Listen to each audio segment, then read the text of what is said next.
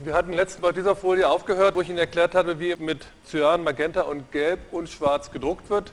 Ich hatte Ihnen erklärt, dass es da bestimmte Raster gibt, wie die angeordnet sind und dass der Drucker seine Farbe dadurch erzeugt, dass er kleine Pünktchen verschieden großer, äh, verschiedener Dichte oder verschiedener Größe nebeneinander druckt und dadurch Mischfarbe entsteht, die dann den gewünschten Farbeindruck erzielen kann. Das Problem dabei ist, dass es gar nicht möglich ist, mit so einem Drucker alle Farben, die es gibt, zu erzeugen. Und was ich hier mal dargestellt habe, ist eine Darstellung, wo ich auf dieser Achse die Helligkeit habe, auf der horizontalen und auf der horizontalen die Sättigung. Und man kann sehen, welche Bereiche sich mit RGB-Farben darstellen lassen, was ja auch schon nur ein Teil von dem ist, was wir letztendlich sehen können, und welche sich mit dieser Cyan, Magenta, Gelb und Schwarztechnik drucken lassen. Und da sieht man einfach, immer wenn es besonders stark gesättigt und gleichzeitig hell wird, äh, dann kann das Ganze nicht mehr gedruckt werden. Es ist klar, wenn ich ungesättigtes Rot habe, vollständig und das ganz hell mache, dann habe ich weiß. Das kann ich natürlich machen, das ist letztendlich einfach mein Papier und ich kriege auch solche Rosatöne hin, aber in dem Moment, wo ich dann ein ganz leuchtendes Rot haben möchte, dann kann das mein Drucker nicht mehr. Das heißt, auch hier habe ich jetzt einen Gamut, der jetzt anders aussehen wird als der vom Monitor. Wie der aussieht, werde ich Ihnen gleich zeigen. Ich will Ihnen aber zunächst noch auf einen anderen Punkt eingehen. Also hier ist es mal ganz kurz dargestellt. Ich gehe gleich noch mal ein bisschen genauer darauf ein an einer anderen Folie. Grundsätzlich sehen Sie jetzt hier diese äußere gestrichelte Hufeisenlinie. Das wäre der Bereich aller Farben, die der Mensch sehen kann.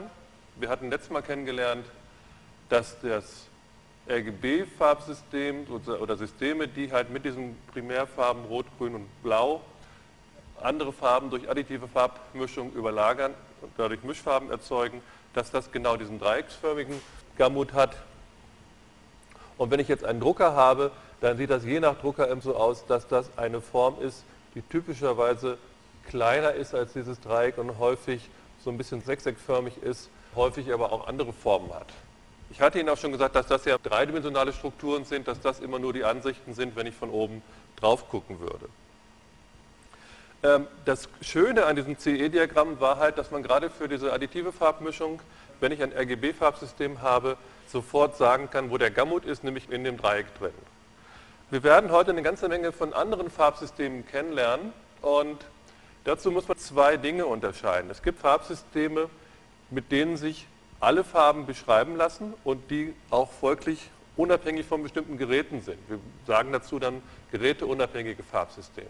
Wir haben schon eins kennengelernt, oder zwei eigentlich, dieses XYZ war so eins und außerdem das CE-Diagramm, also klein x, klein y, groß y, das waren beides Farbsysteme, mit denen ich bestimmt äh, alle Farben, die der Mensch sehen kann, beschreiben kann. Folglich auch alle Farben, die irgendwelche Geräte wiedergeben können.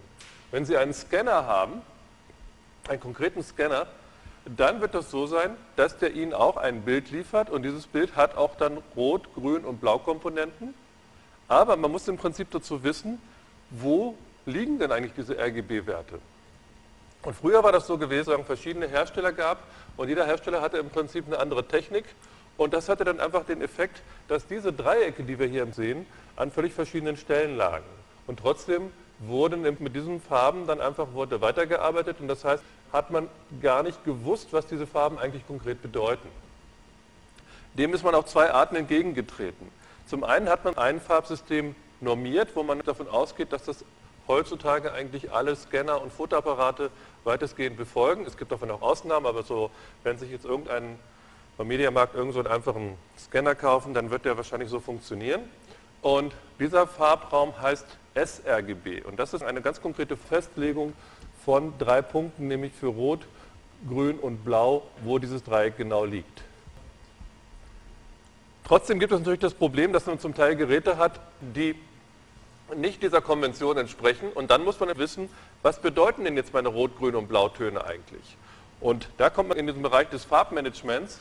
Da gibt es dann sogenannte Profile, ICC-Profile. Und diese ICC-Profile kann man zum Beispiel Bildern hinzutun und die beschreiben letztendlich, was die Farben bedeuten. Das gleiche gibt es zum Beispiel auch für andere Geräte, also für Geräte, die Farben wiedergeben, zum Beispiel auch ein Monitor oder ein Drucker kann ein ICC-Profil haben und dann beschreiben diese Profile wiederum, welche Farben kann letztendlich das Gerät überhaupt nur drucken letztendlich. Das ist nicht immer so einfach wie so ein Dreieck, das können auch komplexere Formen sein. Wenn man das Ganze hat, dann braucht man nur noch eine weitere Instanz und das ist dann das, was das Color Management ausmacht. Und man muss eine Instanz haben, die entscheidet, was möchte ich machen, wenn ich Farben habe, die eventuell mit einem Gerät nicht wiedergegeben werden können.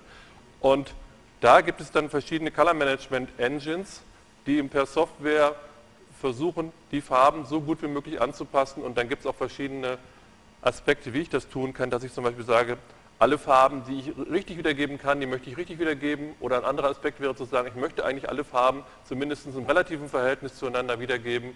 Werden wir später noch ein bisschen darauf eingehen. Will ich an der Stelle jetzt gar nicht ganz vertiefen. Wichtig ist mir nur der Punkt, dass Sie einsehen, dass es Farbsysteme gibt, mit denen ich alle Farben darstellen kann, die der Mensch sieht. Und dass es bestimmte Farbsysteme gibt, die eigentlich immer zum bestimmten Gerät dazugehören.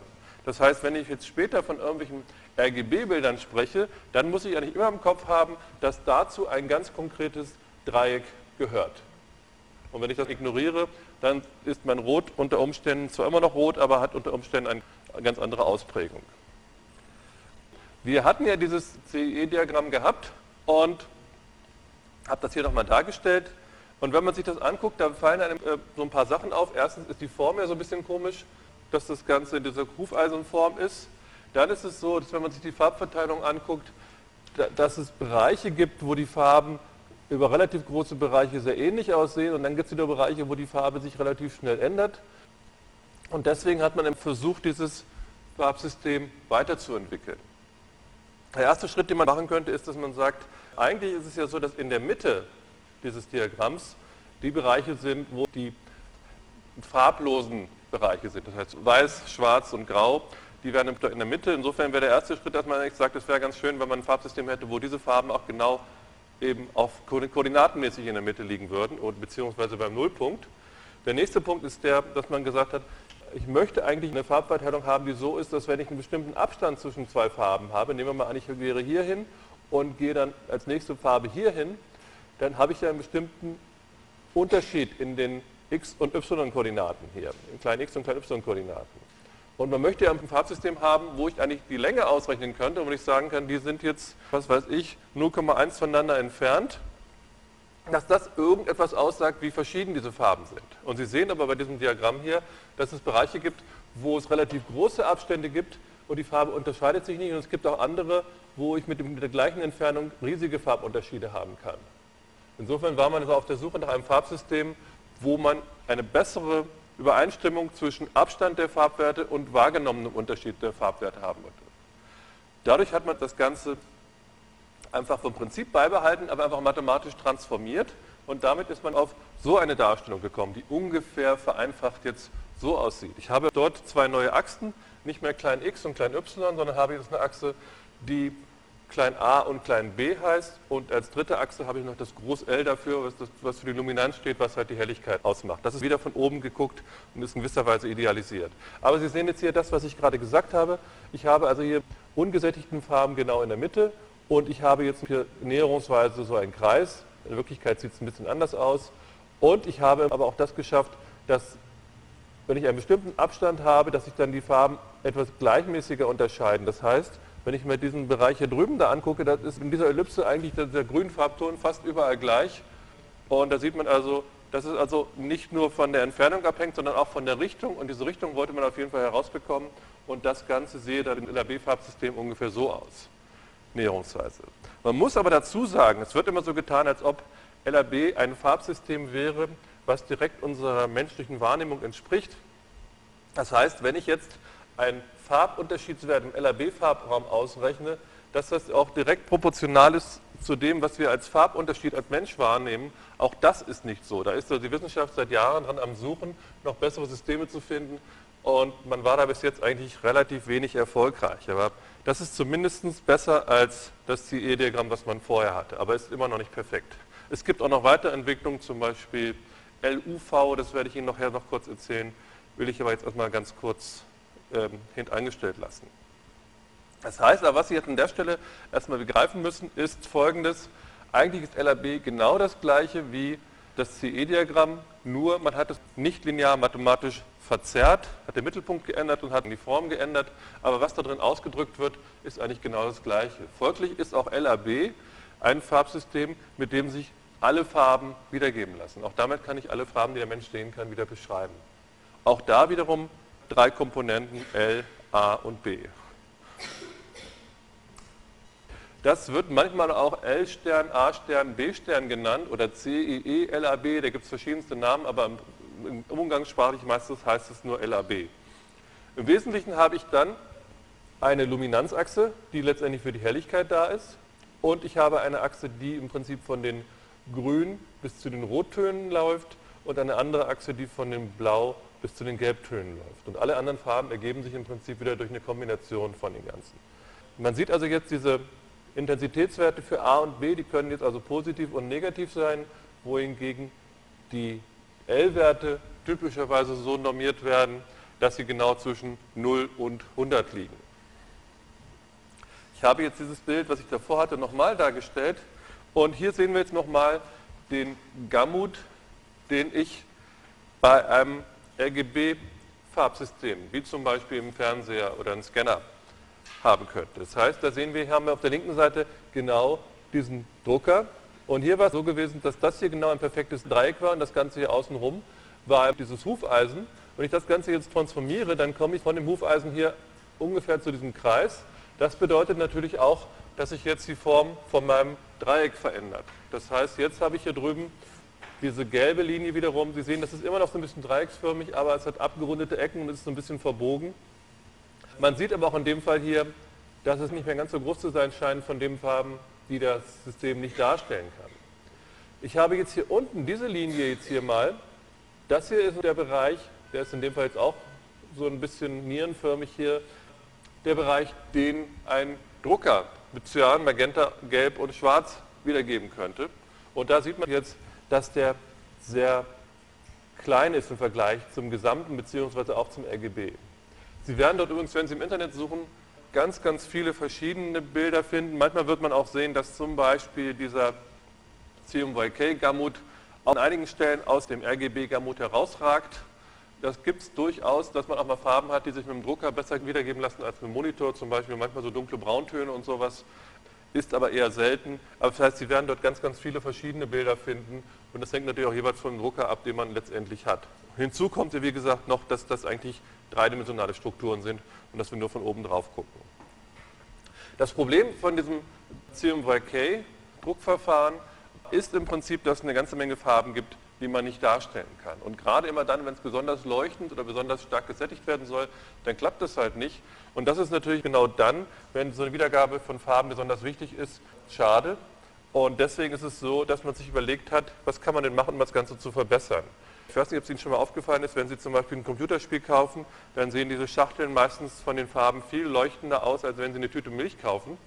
Einfach aus dem Grunde, weil man natürlich bei hochwertigen Produkten unter Umständen auch mehr Energie da reinsteckt, eine gute Farbwiedergabe hinzubekommen. Oder auch gerade wenn Sie eine Grafikkarte kaufen, ja, dann sieht also selbst die Pappschachtel schon total leuchtend aus, als ob die selber Farben machen könnte. Das liegt eben einfach daran, dass man da eine andere Drucktechnik verwendet hat. Und ich will Ihnen jetzt zwei andere noch vorstellen. Nämlich die erste Variante, was man machen kann, das ist übrigens auch durch ein Unternehmen, was Pantone heißt, initiiert worden und patentiert worden. Die Idee besteht einfach darin, dass man nicht mehr mit vier Farben druckt, sondern einfach noch zwei Farben hinzunimmt. Genau Farben, die sich mit den anderen relativ schlecht erzielen ließen. Und in dem Fall ist das hier einfach Orange und Grün. Das heißt, Sie sehen jetzt bei diesem Diagramm hier drüben, ich habe jetzt hier meine Cyan, Magenta, Gelb und Schwarzanteile und habe noch einen Orangefarbton und einen Grünfarbton, den ich jetzt jeweils einstellen kann. Und dadurch kriege ich jetzt neue Mischfarben natürlich noch hin, die jetzt den Gamut von dem Drucker vergrößern. Sie sehen jetzt hier unten schon, diese Farben haben jetzt hier auch konkrete Namen. Es ist nämlich so, dass dieses Unternehmen Pantone sich als erstes ein System ausgedacht hat, wo sie aus einem Set von Grundfarben, das waren ursprünglich meiner Meinung nach mal 16 Farben gewesen, sehr, sehr viele einzelne Farben zusammengemischt haben. Und es ist also so, dass man aber mit diesen sechs Farben, die hier dargestellt sind, ungefähr 90 Prozent dieser Farben, die grundsätzlich von Pantone standardisiert, oder das ist kein Standard, aber ein Quasi-Standard, dass man mit diesen sechs Farben 90 Prozent dieser Farben darstellen kann. Es gibt dann aber auch noch eine ganze Menge Spezialfarben. Das heißt, wenn Sie sich zum Beispiel eine bestimmte lila Schokolade kaufen, dann ist das ein ganz bestimmter Pantone-Farbton. Das heißt, der wird genau genommen und der wird auch normalerweise genau nur mit dieser Farbe gedruckt. Das heißt, das wird nicht extra zusammengemischt, sondern dann nimmt man genau die Farbe. Gleiches gilt zum Beispiel für, für bestimmte Fahnen, die sind auch entsprechend ähm, normiert. Oder zum Beispiel, ich habe auch gehört, dieses Lufthansa-Logo, da soll es auch so sein, dass ein ganz spezieller Gelb- und ein spezieller Blauton.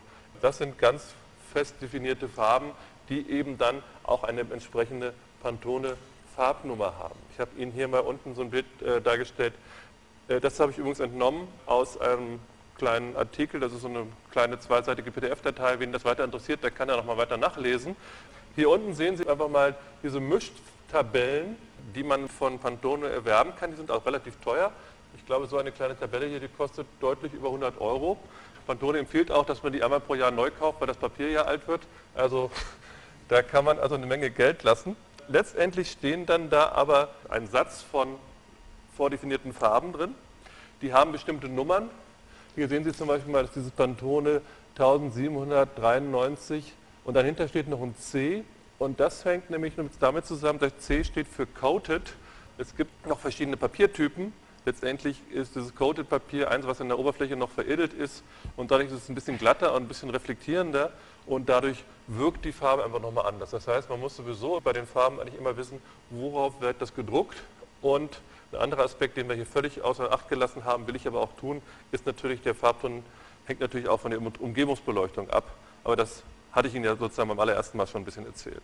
Man kann, insofern sehen Sie jetzt in dem Fall hier, äh, Unterschied der gleichen Farbe, einmal auf diesem Coated Papier und einmal uncoated. Hier drunter steht, wie diese Farbe gemischt wird, wie viele Teile von den Pantone Grundfarben das sind. Hier unten ist ein anderer Farbton und hier drüben sind jetzt mal die Approximationen wie ich sie mit RGB bzw. CMYK hinbekommen kann. Bei einigen Farben klappt das ganz gut und bei anderen klappt das eben überhaupt nicht, weil die eben außerhalb vom Gamut liegen und deswegen entsprechend auch nicht dargestellt werden können. Das heißt, ich gehe jetzt mal gerade zwei Folien zurück und deswegen sehen wir jetzt also hier, das ist also auch wieder noch mehr, das ist also einfach nur qualitativ zu verstehen. Wenn ich also jetzt diese Pantone-Farben nehme, dann bekomme ich natürlich einen größeren Gamut das ist in gewisser Weise sinnlos, dass es hier unten kleiner ist. Also Sie sehen, das ist nur exemplarisch zu verstehen. Auf jeden Fall wird dadurch der Gamut größer als gegenüber dem normalen CMYK-Druck. Aber trotzdem eben immer noch kleiner als das, was Sie auf einem normalen Monitor machen können. Das heißt, selbst damit haben Sie Probleme. Sie können also typischerweise nicht alle Farben drucken, die Sie auf dem Monitor sehen. Und das ist genau ein wichtiger Prozess, mit dem man sich auseinandersetzen muss. Und gerade im Prepress-Bereich ist es halt so, dass man dann ab einer bestimmten Stufe auch von vornherein die Bilder eigentlich so einstellt, dass man von vornherein auch schon berücksichtigt, dass bestimmte Farben sich nicht drucken lassen können. Wenn Sie jetzt mit Photoshop arbeiten, das will ich Ihnen vielleicht mal ganz kurz an der Stelle zeigen. Mal starten. Ich habe hier eine etwas ältere Version, die ist Englisch, aber vom Prinzip hat sich da eigentlich nicht richtig viel geändert. Inzwischen gibt es ja Photoshop CS3 schon. Grundsätzlich haben Sie hier einen Bereich, mit dem man die ganzen Farbeinstellungen machen kann. Und Sie sehen, da gibt es ziemlich viel. Man kann das auch einfach wegschalten, dann sieht das ein bisschen weniger aus. Ich will das jetzt nicht komplett durchgehen. Ich will jetzt aber einfach Ihnen mal ein paar Dinge zeigen, die Sie jetzt hoffentlich wiedererkennen. Das heißt, ich klappe das jetzt gerade mal auf, jetzt zum Beispiel bei CMYK. Und wenn wir da reingehen, kann ich also auch ein eigenes CMYK nehmen. Und das mal ein bisschen größer, so. Und hier kann ich jetzt auch zum Beispiel die Tintenfarben einstellen. Und da kann ich jetzt zum Beispiel sagen, hier sehen Sie, hier gibt es eine ganze Menge verschiedene Standards, auf die will ich jetzt gar nicht eingehen, sondern ich gehe mal auf dieses Custom-Feld hier oben. Und da sehen Sie jetzt, hier habe ich jetzt im Prinzip ein, ein Feld, wo lauter Farben angegeben sind. Und hier steht jetzt dieses Groß Y, Klein x und Klein y. Das ist also nicht ein Farbraum, mit dem ich mir irgendwie wie besonders quälen möchte, sondern das ist was, was durchaus in der realen Welt auch Ver Verwendung findet. Hier sehen Sie also jetzt, hier sind genau diese entsprechenden Werte aus dem CIE-Diagramm eingegeben für diese Farben. Und was man im Prinzip an der Stelle machen kann, ist, dass man, wenn man mit anderen Farben drucken würde, könnte man im Prinzip einfach diesen, deren Koordinaten, klein x, klein y und groß y hier eingeben und die entsprechend ähm, einstellen lassen. Was man hier theoretisch auch machen kann, stellen Sie sich vor, Sie wollen sozusagen ein Bild drucken, wollen aber gelbes Papier verwenden. Und wenn sozusagen natürlich einfach Photoshop auf dieses gelbe Papier nochmal draufdruckt, dann sind natürlich ihre ganzen Farben anders geworden, als sie sich das gedacht haben. Auch sowas kann man hier im Prinzip kompensieren, indem man von vornherein hier, wo das Weiß steht, zum Beispiel einfach die Papierfarben, den Papierfarbton einstellen würde und versucht die anderen, auch gerade die Mischfarben und so weiter, und die resultierenden Farben dort entsprechend anzupassen. Dann könnte man hier mit viel Arbeit auch dafür sorgen, dass letztendlich auch das wieder besser aussehen würde, als es aussehen würde, wenn Sie es sozusagen vollständig ignorieren würden, dass Sie gelbes Papier haben. Und hier sehen Sie ein Feld hier unten. Man kann jetzt nämlich umschalten. Hier steht jetzt L-Stern, A-Stern, B-Stern. Und wenn ich jetzt umschalte, dann sehen Sie, dann sind die Farben genau gleich geblieben. Nur ich habe jetzt hier Koordinaten, die jetzt letztendlich die LAB-Werte sind. Und da sehen wir, die L-Werte liegen zwischen 0 und 100 und die A- und B-Werte sehen wir so, die liegen ungefähr zwischen minus 100 und plus 100. Äh, ich zeige Ihnen gleich mal, wie das Ganze so richtig aussieht. Auf jeden Fall diese Sachen finden Sie also durchaus auch in Ihrem Photoshop wieder. Gehen wir ganz kurz äh, zu RGB und dann sehen Sie momentan, hier steht zum Beispiel sRGB, das ist genau das, von dem ich gesprochen habe. Und auch hier gibt es ein Custom RGB und da ist genau das gleiche. Und da sehen Sie jetzt hier, ich kann jetzt hier verschiedene, kann jetzt hier verschiedene Farben einstellen, je nachdem, was ich für einen Monitor habe, beziehungsweise für ein entsprechendes Farbsystem. Und daraus ergeben sich einfach für Rot, Grün und Blau die entsprechenden kleinen x und kleinen y-Koordinaten, die dazugehören. Hier oben sehen Sie auch diesen Weißpunkt, das heißt, was habe ich bei mir sozusagen als Weiß eingestellt auf meinem Monitor und auch dazu gibt es eine entsprechende x- und y-Koordinate. Gamma steht da oben noch, das werden wir demnächst ausführlicher behandeln, will ich jetzt erstmal überspringen. Wie gesagt, das ist ein riesiges Gebiet, das ganze Farbmanagement. Damit kann man eine ganze Veranstaltung alleine füllen, das will ich hier nicht tun, aber Sie sollen zumindest so eine Grundidee bekommen, worum geht das hier insgesamt. Gut, machen wir das gerade mal wieder weg. Okay, insofern haben Sie jetzt hoffentlich verstanden, dass also diese beiden Diagramme eigentlich das Gleiche zeigen, im Prinzip nur in meinem anderen Koordinatensystem, was man anders umgerechnet hat. Hier ist jetzt nochmal dargestellt, einfach für ein äh, kleines Foto, was hier dahinter letztendlich verbirgt. Wenn wir jetzt als allererstes vielleicht mal das rechts oben uns angucken, das RGB-Bild, dann habe ich dort einen Rotkanal, einen Grünkanal und einen Blaukanal. Selbstverständlich kann ich mir das auch im LAB-Farbraum angucken. Dadurch, dass ich das hier als Startbild nehme, wird das LAB-Bild exakt genauso aussehen. Weil es ist ja im Prinzip, LAB kann auf jeden Fall alle Farben, die auch RGB kann. Deswegen sehen diese beiden Bilder jetzt komplett identisch aus. Ich habe nur eine andere Bedeutung der Kanäle. Ich habe nämlich hier einen Helligkeitskanal, das sieht aus wie ein Graustufenbild, was ich hier oben habe. Dieses Graustufenbild geht also von schwarz bis weiß, das habe ich auch hier drüben. Und dann habe ich die beiden Farbkanäle, wo die Rot- bis Grüntöne auf dem einen Wert beschrieben werden und hier sind die Koordinaten für Gelb bis Blau. Das heißt, wenn wir in Photoshop zum Beispiel sind, kann ich so ein Bild auch konvertieren, das werde ich auch gleich mal machen. Und dann, wenn ich das Ganze getan habe, kann ich natürlich auch an den einzelnen Farbkanälen Manipulationen vornehmen Insofern, das werde ich Ihnen gleich zeigen, könnte ich mir zum Beispiel überlegen, was würde denn passieren, wenn ein Farbkanal, zum Beispiel der B-Kanal, grundsätzlich immer 0 wäre, dann ließen sich halt entsprechend bestimmte Farben nicht darstellen. Zum Vergleich nochmal hier drüben die CMYK-Variante davon, das heißt, auch da habe ich so ein Bild, was nur mit Schwarz und Weiß ist. Das ist aber nicht das Graustufenbild, sondern das sind im Prinzip nur die Bereiche, wo ich Schwarz anteilig dazu drucke, damit die Farben kräftiger werden. Und dann habe ich hier meine Komponenten äh, Cyan, Magenta und Gelb. eine ganz wichtige Darstellung von Farben ist im Prinzip die, dass man eine Trennung zwischen der, der Luminanz bzw. der Helligkeit und der Farbigkeit bzw. der Chrominanz vornimmt. Und ganz viele Farbsysteme, die wir die Sie schon teilweise kennengelernt haben und die wir auch noch kennen werden, sind genau solche Luminanz-Chrominanz-Darstellungen. Im Prinzip haben wir hier dieses klein x, klein y, groß y schon kennengelernt. Da ist es einfach so, dieses große Y ist die eine Komponente, wo die Helligkeit drin ist. Letztendlich steckt in diesen beiden die Farbe. Das gleiche gilt für LAB, haben wir gerade kennengelernt, und noch so diverse mehr. Sie sehen, hier stehen auch so ein paar Fernsehbegriffe. Da will ich gleich noch ein bisschen näher drauf eingehen. YCB-CR ist zum Beispiel ein Farbformat, was Sie typischerweise in JPEG-Dateien oder in MPEG-Videos oder so etwas haben. Warum macht man das Ganze überhaupt?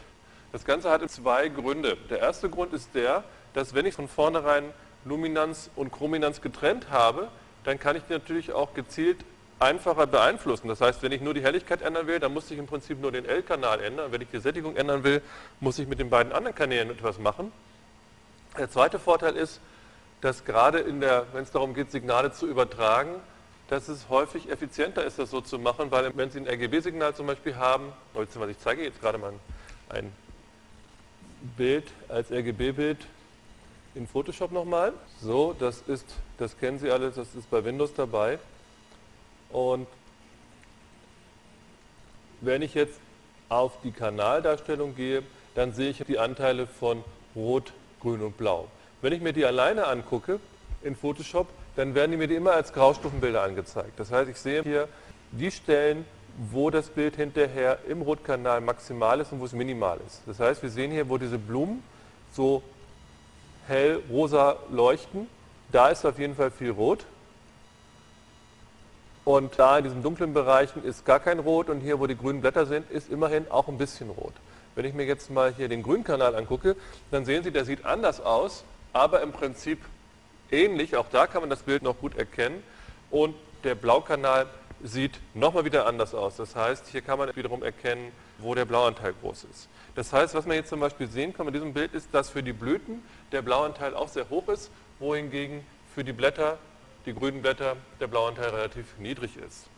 Das heißt, ich könnte mir jetzt dieses Bild einfach mal angucken, wenn ich nur den Rotkanal und den Grünkanal angucke. Und dann sehen Sie, die Blätter sind auf jeden Fall grün, aber ähm, die Blüten hier oben sind gelblich weil Rot und Grün gibt ja im Prinzip Gelb. Wenn die beide maximal sind, dann kommt hier so ein Gelb-Orange raus.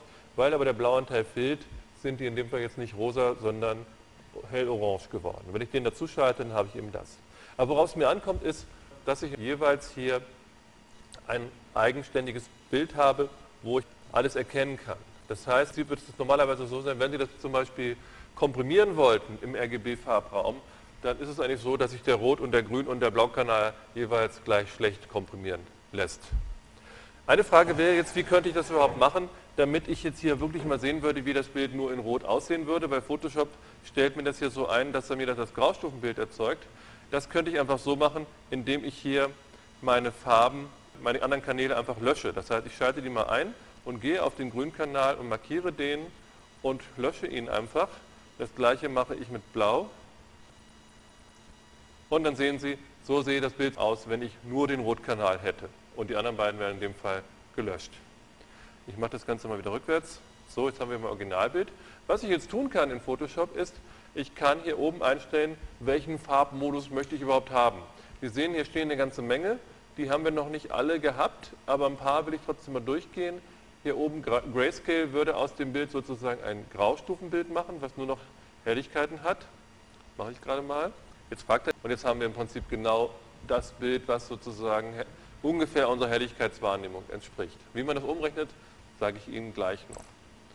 So, aber das ist natürlich unspannend. Was ich machen wollte, ist, ich wollte das Ganze mal, Sie sehen, hier haben wir jetzt auch CMYK und ich habe auch LAB. Gehen wir auf LAB und Sie sehen, das Bild sieht ganz genauso aus. Und wenn ich mir jetzt hier die einzelnen Kanäle angucke, dann sehen Sie, das ist genau das Helligkeitsbild, was dem entspricht, was wir gerade eben gesehen haben. Das hier ist das A-Bild und hier sieht man schon, das ist relativ flau so. Da ist gar nicht so viel los. Und bei dem B-Bild ist das genauso.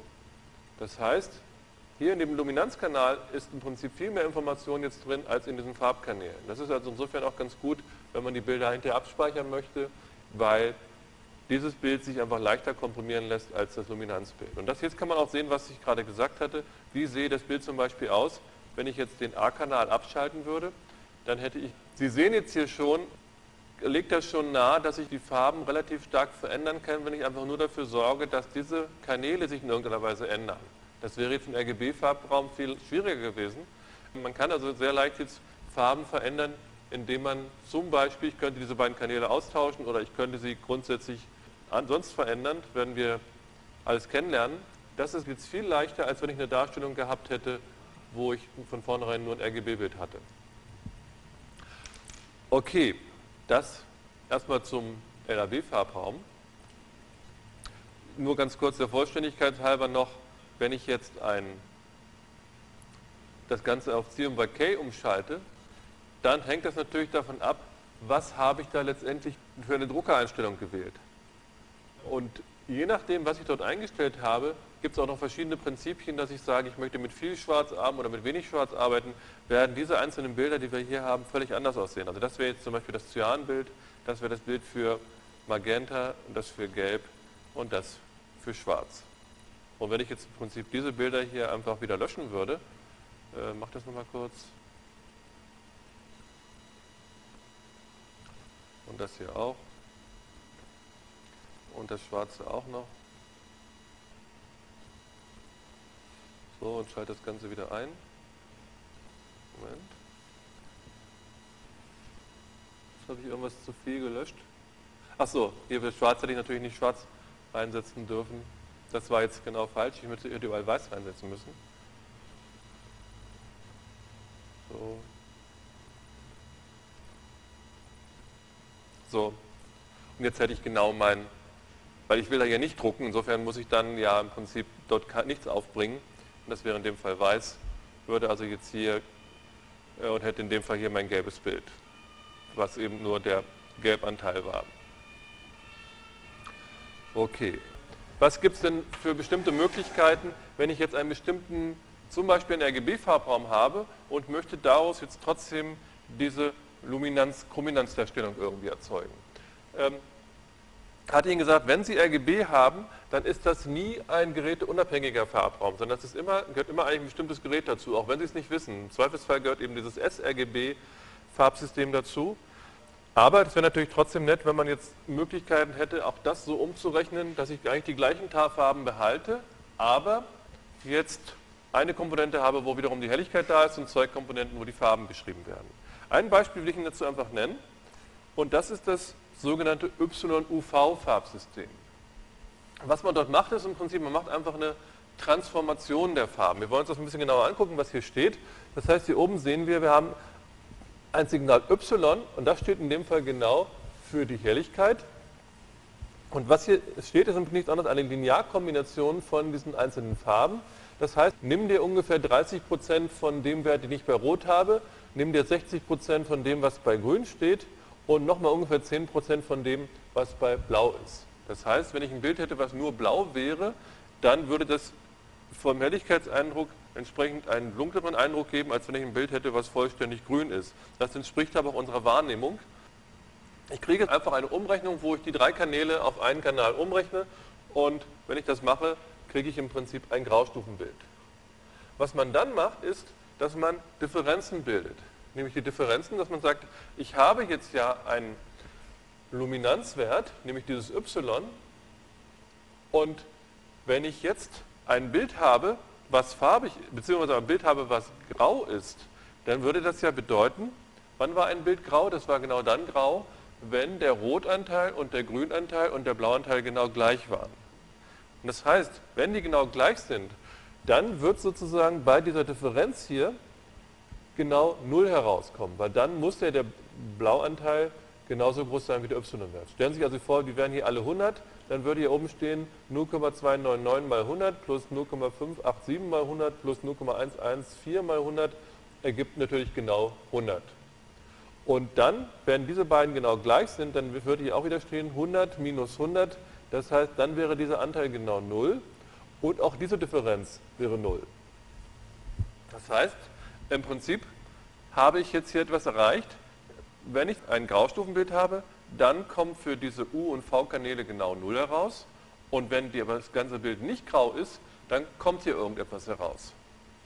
Das heißt, man kann sich jetzt theoretisch überlegen, was kann jetzt mit den U- und den V-Werten passieren? Kann das jemand mal ganz kurz von Ihnen mitdenken? Wie, was, wenn wir uns jetzt nur mal diese Differenz hier angucken, was könnte hier passieren im Extremfall?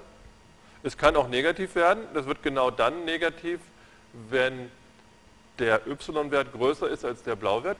Äh, aber grundsätzlich gibt es da zwei Fälle. Entweder ist der B-Wert zum Beispiel sehr klein, also 0, dann wird in dem Fall hier ein negativer Wert entstehen, weil wenn y größer als 0 ist. Es kann aber auch andersrum passieren, dass der Blauwert maximal ist und der y-Wert relativ klein ist. Letztendlich spannt sich dann hier, wenn man das hier oben einsetzen würde, ein Wertebereich auf, der geht jetzt nicht genau von minus 255 plus plus 255, weil hier immer noch ein Teil im y drin steckt, aber trotzdem gibt sich im Prinzip fast der Wertebereich ähm, positiv und negativ. Das Ganze wird nochmal skaliert mit zwei Faktoren, die sind eigentlich eher historisch zu sehen. Zum ersten Mal gab es dieses Farbsystem eigentlich beim, beim Farbfernseher, weil zuerst gab es ja Schwarz-Weiß-Fernseher, wie Sie alle wissen, und da hat man nur das Helligkeitssignal übertragen. Und als man dann das Farbfernsehen entwickelt hat, wollte man ein System machen, was die alten Schwarz-Weiß-Fernseher auch noch verstehen. Und da war es folgendermaßen, dass man gesagt hat, gut, wir brauchen jetzt ein Farbsystem, was alle Farben beschreiben kann, aber man konnte jetzt nicht einfach plötzlich anstelle von der Helligkeit jetzt RGB übertragen, weil dann hätten so die alten Schwarz-Weiß-Fernseher das Ganze nicht mehr verstanden. Und deswegen hat man sich so ein Farbsystem ausgedacht, was jetzt nämlich einfach die Helligkeit vom alten verwendet und jetzt zwei Differenzsignale bildet und aus diesen beiden Differenzsignalen kann ich mir letztendlich die RGB-Werte wieder erzeugen. Will ich Ihnen gleich zeigen, wie das geht. Aber ganz kurz, ich könnte ja jetzt mit dieser Gleichung hier oben Folgendes machen. Das ist ja nichts anderes als eine Transformation. Ich habe im Prinzip jetzt hier ein RGB-Werte und kriege hinter YUV-Werte. Im Prinzip kann ich die RGB-Werte auch als Vektor sehen und YUV-Werte auch. Und das sind sie in gewisser Weise auch, weil es sind ja im Prinzip Koordinaten in einem dreidimensionalen Raum. Und hier oben steht ja im Prinzip, was mein y ist, nämlich genau das hier. Und wenn ich das y jetzt hier einfach mal einsetzen würde, könnte ich das Ganze ausrechnen. Das will ich jetzt hier nicht machen, sondern ich habe es schon mal getan. Und in dem Fall käme genau das raus. Das heißt, das ist genau das Gleiche. Und jetzt sehen Sie, dass nicht nur y eine Linearkombination von R, G und B ist, sondern U und V auch. Der einzige Unterschied ist jetzt, dass U und V auch Differenzen beinhalten, wo ich bei y nur eine Summe habe. So, das ist im Prinzip nichts anderes als eine Abbildung. Das heißt, wenn ich das jetzt Ganze als, als Matrix mal schreiben würde, dann würde da nichts anderes stehen, dass ich sage, y, u und v ist gleich eine Matrix und da würde ich hier stehen a11, A12, A13, A22, Quatsch, 21, A22 und A23 und noch die dritte Zeile.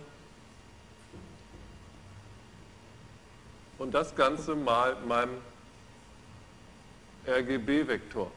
So, jetzt die spannende Frage. Was ist das für eine Abbildung? Wie nennt man sowas? Sollten Sie Mathematik gehabt haben. Ich habe also einen Vektor und ich multipliziere diesen Vektor mit einer Matrix. Was passiert dann mit dem Vektor? Der wird im Zweifelsfall seine Richtung und seine Länge ändern. Und das ist unter Umständen abhängig von der Richtung unterschiedlich. Das heißt, letztendlich macht das nichts anderes, als das Ganze mir das Koordinatensystem dreht. Das will ich Ihnen gerade zeigen. Dazu starten wir hier meinen Color Inspector. So, hier ist der Würfel und jetzt, ich nehme hier gerade mal die Perspektive raus. Das ist der Würfel, wie ich Ihnen schon ein paar Mal gezeigt hatte. So, und was ich jetzt mache, ist, ich stelle jetzt den, das Farbsystem um. Und ich stelle jetzt einfach auf YUV. Und jetzt verachten Sie bitte mal darauf, was mit diesem Würfel jetzt passiert. Jetzt gehe ich nach YUV und dann sehen Sie, da ist der Würfel noch, aber er steht sozusagen jetzt auf der Spitze und das, was ich Ihnen als unbunt gerade präsentiert hatte, nämlich genau die Diagonale, die durch den Würfel durchging, von schwarz über mittelgrau zu weiß, das ist jetzt genau die y-Achse. Das heißt, ich schneide da mal so ein bisschen rein, dann können Sie das besser sehen. Wenn ich das mal aufmache hier.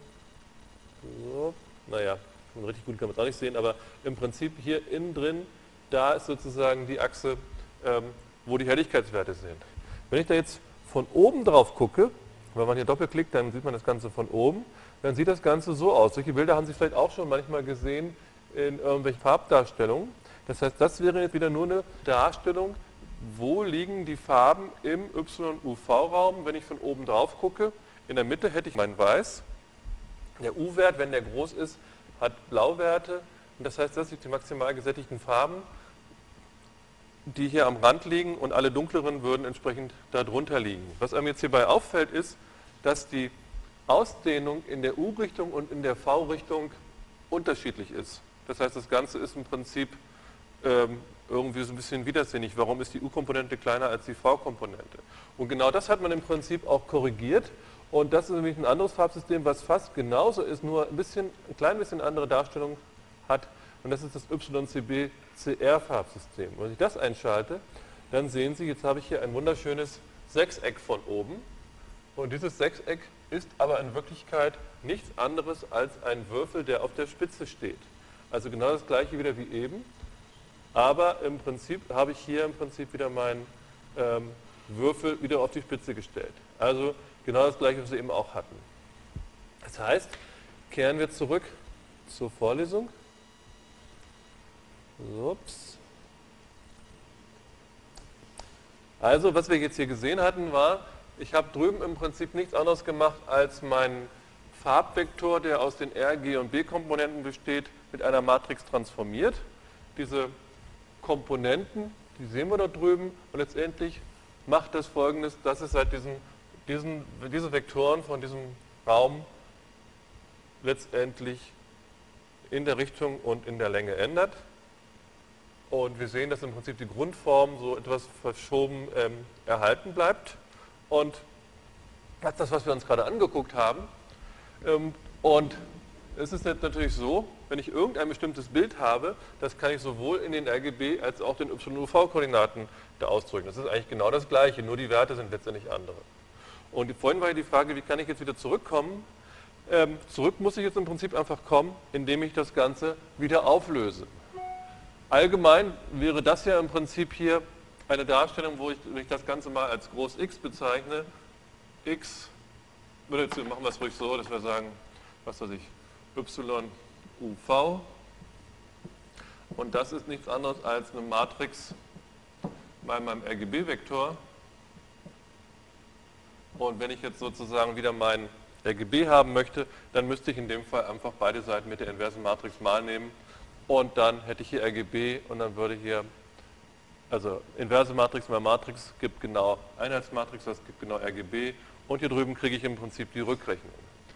Das kann ich in dem Fall auch einfacher machen, weil Sie sehen jetzt hier, aufgrund dieser Vorschrift brauche ich hier keine Matrixinversion zu machen. Wenn ich diese Gleichung habe, wenn ich sozusagen die Werte y, u und v habe, möchte daraus wieder b ausrechnen, dann kann ich natürlich direkt diese Gleichung einfach nehmen und das Ganze auflösen. Denn hier steht nur b drin und u und v äh, und y. Daraus, aus dieser Gleichung kann ich sozusagen b ausrechnen, hieraus kann ich r ausrechnen und wenn ich die beiden habe, kann ich hier oben reingehen und auch noch g ausrechnen. Allgemein ergibt sich im Prinzip folgende, folgende Darstellung. Wenn ich das also umrechnen würde, würde es sich ergeben, ich kriege mein Rot und mein Grün und mein Blauwert wieder heraus, wenn ich genau y plus einen entsprechenden Faktor mal der, der anderen Werte ausrechnen würde. So, und hier sieht man das auch nochmal, wenn jetzt meine u- und meine v-Komponenten 0 sind, dann bedeutet das einfach, dass der ganze Rest hier hinten alles wegfällt und hier bleibt nur das y über und folglich sind wieder und, RG und B wieder gleich. So, das will ich Ihnen jetzt auch gerade nochmal zeigen.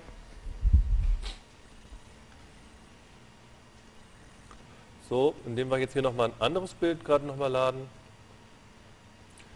nehmen wir wieder hier dieses Lilo und Stitch Bild.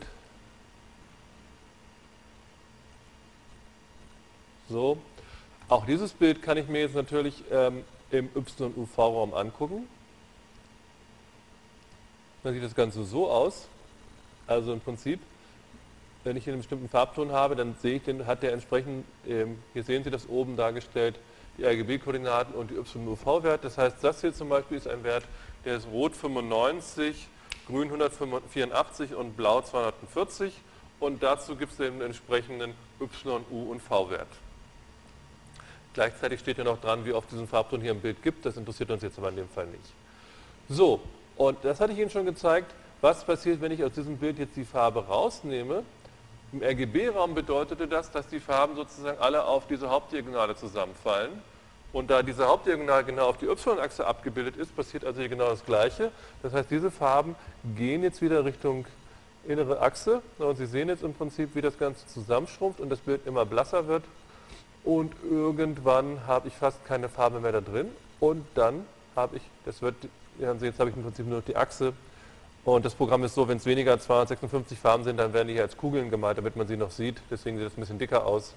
Im Prinzip habe ich jetzt also hier nur noch, nur noch Werte, die auf dieser Achse jetzt hier irgendwo liegen, weil die Farben nicht mehr drin sind. Wenn ich da von oben drauf gucke, dann sehen Sie, hier ist also jetzt gar keine Farbe mehr vorhanden. Das kriege ich also einfach hm, zum Beispiel eine Variante jetzt, wie kann ich mir also ein Graustufenbild machen? Ich rechne halt eben nur den y-Wert aus und setze u- und v-Werte entsprechend auf 0 und transformiere wieder zurück und dann hätte ich im Prinzip genau ein Graustufenbild. Gucken wir uns das gerade nochmal an in den Folien.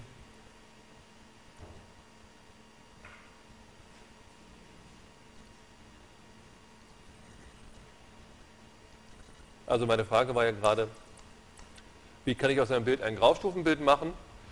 Ich rechne das im Prinzip so um, rechne den y-Wert aus. Ich könnte theoretisch auch u und v ausrechnen, aber die würde ich hinterher sowieso auslöschen, deswegen brauche ich sie gar nicht auszurechnen.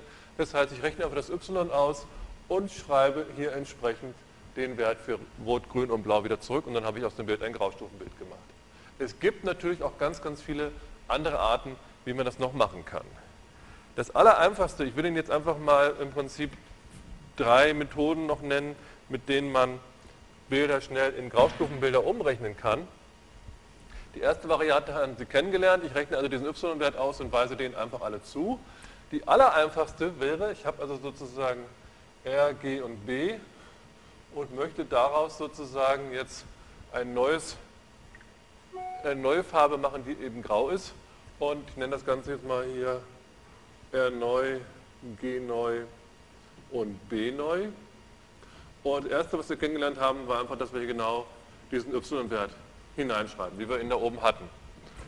Eine andere Variante, die ich habe, ist, ja? Ne, y kann auch maximal 255 werden. Wenn wir uns das hier angucken, hier oben, äh, LAB war so, der LAB ging es maximal bis 100, aber hier sehen Sie, das sind ja im Prinzip hier 30, äh, 60 und 10 Prozent und wenn die alle 255 wären, kommt auch wieder 255 raus. Und wenn alle 0 sind, kommt 0 raus. Also der Wertebereich von y ist zwischen 0 und 255. Ähm, welcher Kanal war denn am wichtigsten gewesen von R, G und B? Der Grünkanal. Also insofern wäre eine ganz einfache Methode einfach zu sagen, ich mache, sage einfach rot neu ist gleich grün und grün neu ist gleich der alte Grünton und blau neu ist auch der alte Grünton. Das ist zum Beispiel eine Methode, die auch häufig funktioniert. Es gibt natürlich Beispiele, wo das nicht funktioniert. Wenn Sie zum Beispiel ein Bild hätten, Bild hätten was nur abwechselnd so ein weiß-blaues Schachbrett, dann würden Sie sehen, dann würde ja in dem Fall überall schwarz herauskommen. Aber sozusagen, was man häufig macht, wenn es ganz schnell gehen soll und man nicht kompliziert rechnen möchte, ist einfach eine andere Variante, dass man sagt, man rechnet sich sozusagen so einen, nennen das mal y' aus, was einfach grün, jetzt machen wir es mit rot, rot plus zweimal grün plus einmal blau und das Ganze dann geteilt durch 4. Und damit hätte ich im Prinzip so eine Berücksichtigung, dass ich sage, ähm, grün ist mir wichtiger, deswegen nehme ich den zweimal, rot nehme ich einmal, blau nehme ich einmal und dann teile ich das Ganze noch durch 4. Und als letztes gibt es noch eine Variante, dass man einfach sagt, man nimmt einfach rot plus grün plus blau und macht davon den Mittelwert. Das heißt, man teilt das Ganze durch 3. Das sind im Prinzip drei einfache Varianten. Okay, also das sind im Prinzip einfache Varianten, wie Sie sozusagen, wenn Sie ein Bild haben, das Ganze grau machen können. Ich will Ihnen das gerade noch mal in Photoshop zeigen, äh, dass das auch funktioniert. Das heißt, wir gehen wieder zu Photoshop und nehmen jetzt hier unser Bild, was wir gerade eben hatten, unsere Wasserlilien und könnten jetzt hier zum Beispiel den Grünkanal nehmen und ich kopiere den jetzt, markiere ihn und kopiere ihn und gehe jetzt in den Rotkanal und füge das dort ein und gehe in den Blaukanal und füge das auch dort ein und dann schaue ich mir alles an und dann habe ich ein graues Bild. Einfach weil jetzt der Rot- und der Grün- und der Blaukanal identisch sind. Gut.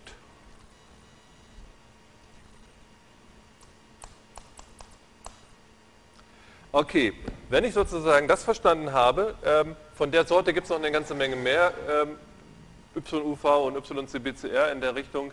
Gerade wenn es dann zur Videokodierung geht, gibt es da noch mal so ein paar kleine Variationen, aber die Grundidee ist eigentlich immer die gleiche.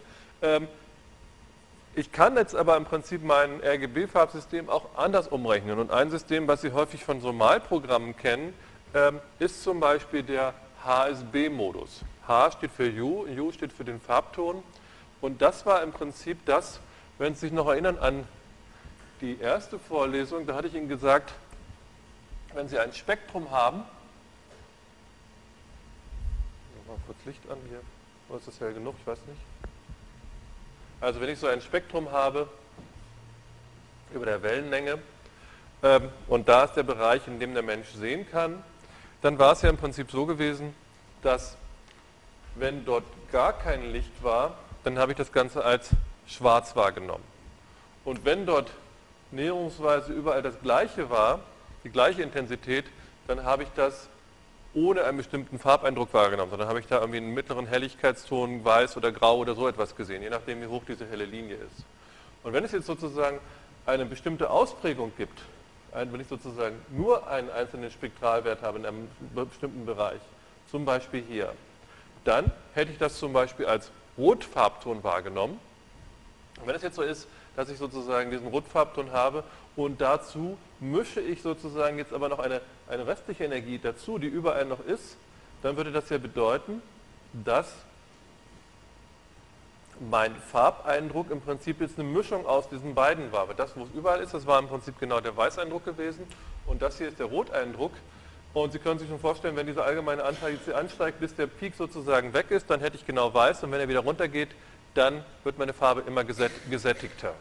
Und deswegen ist es im Prinzip eine ganz gute Art, sich zu überlegen, wie kann man jetzt Farben eigentlich so darstellen, dass man sie einmal über ihren U-Wert, sprich die, der dominante Farbeindruck, das wäre im Prinzip jetzt diese Position hier unten, das wäre sozusagen dann der wahrgenommene U-Wert, wobei ich Ihnen auch letztes Mal gezeigt habe, es ist ja nicht so einfach, gerade wenn ich zum Beispiel verschiedene Farben habe, kann ich das nicht immer so anzeichnen. Gerade bei Magenta zum Beispiel funktioniert das nicht. Es ist also sehr schematisch jetzt. Aber ich habe sozusagen ähm, einen Farbton und den drücke ich in dem Fall als einen Winkel aus, weil ich kann ja im Prinzip diese Farben, wie ich es gerade in dem LAB-Diagramm auch schon gesehen hatte, im Prinzip so schön kreisförmig an, anordnen und ich muss sozusagen einfach definieren, wo ist mein Nullpunkt, der ist in dem Fall hier und hier läuft jetzt im Prinzip ein Winkel herum und ich könnte jetzt angeben, welchen Winkel habe ich und zu jedem Winkel gehört eine bestimmte Farbe dazu. Gleichzeitig bräuchte ich eine Sättigung, auf Englisch Saturation. Und die läuft im Prinzip von der Mitte bis zum Rand. Das heißt, wenn die Farbe völlig ungesättigt ist, dann hätte ich eben grau oder, oder weiß. Und wenn ich sozusagen die maximale Sättigung habe, gehe ich an den Rand und kriege sozusagen dann die entsprechende Farbe. Und dann als drittes brauche ich im Prinzip noch ähm, die Helligkeit, Brightness auf Englisch B oder auch V für Value. Das sind im Prinzip zwei verschiedene Farbsysteme. Ähm, hier sehen Sie als erstes einmal dieses HSB-Farbsystem, das heißt, ich habe im Prinzip hier einen Winkel, der gibt mir das Ganze vor. Ich habe eine Achse, wie weit bin ich außen, das gibt die Sättigung an und wie hoch bin ich und das ist dann die Helligkeit. Und was Sie hier unten schon sehen, ich zeige Ihnen das gerade nochmal als, als richtiges Bild. Gut, also ich habe hier nochmal meinen RGB-Würfel und hierbei immer die Erinnerung, dazu gehört also ein bestimmtes Gerät oder ein bestimmtes Farbsystem, das sind nicht alle Farben, die der Mensch sehen kann. Und die kann ich mir jetzt natürlich auch als HSB angucken. Und dann sehen Sie, da kriege ich genau diese Form. Wenn ich da von oben drauf gucke, ich muss die Perspektive wieder rausnehmen, so, dann sehe ich genau das Bild, was ich Ihnen eben gezeigt habe. Und wenn ich das Ganze jetzt so von der Seite drehe, dann sehe ich hier unten wird das ziemlich dünn, ähm, weil im Prinzip der, die ganze untere Ebene, die ich ja hätte, wäre in dem Fall schwarz. Insofern hätte ich eigentlich verschiedene Punkte für schwarz. Das ist eigentlich nicht besonders gut. Ähm, deswegen hat man sich gedacht, eigentlich könnte man das Ganze schlauer machen und einfach das Ganze unten zusammenfassen. Das heißt, im Prinzip ist es einfach eine nicht-lineare Umrechnung wiederum von den RGB-Werten, in dem Fall auf diesen Zylinder. Und wenn ich jetzt das Ganze zusammenfasse unten, dann komme ich auf den HSV-Modus. Dann sieht das Ganze so aus. Sie sehen also unten ist die schwarze Spitze ähm, und hier werden jetzt sozusagen die Farben langsam heller bis zu dem hellsten maximal gesättigten Farbton außen und oben geht es dann entsprechend bis zu den Weißtönen in der Mitte. Das heißt, wenn wir auch da uns wieder jetzt das andere Bildchen angucken, Ups. Nehmen wir vielleicht mal ein anderes Bild. Nehmen wir mal hier diesen. Hier ist so ein Affe. So, sehen Sie, also so seht ihr jetzt hier in RGB aus. Das sind alle Farben, die der hat. In YUV sah das Ganze so aus. So, und jetzt gucken wir uns das Ganze noch in HSB an. Da sieht man, im Prinzip sind hier die unten die ganzen Töne, die dunkel sind. Und jetzt könnte ich mir im Prinzip wiederum auch da überlegen, was würde passieren, wenn ich hier die Sättigung ändern würde, wenn ich hier dieses Bild Richtung Grau bringe. Auch hier würde es wieder zusammenfallen und würde wieder auf die mittlere Helligkeitsachse gehen. Zeige ich ganz kurz. Hier sehen Sie also jetzt, wie das Ganze zusammengeht und irgendwann ist das Ganze weg.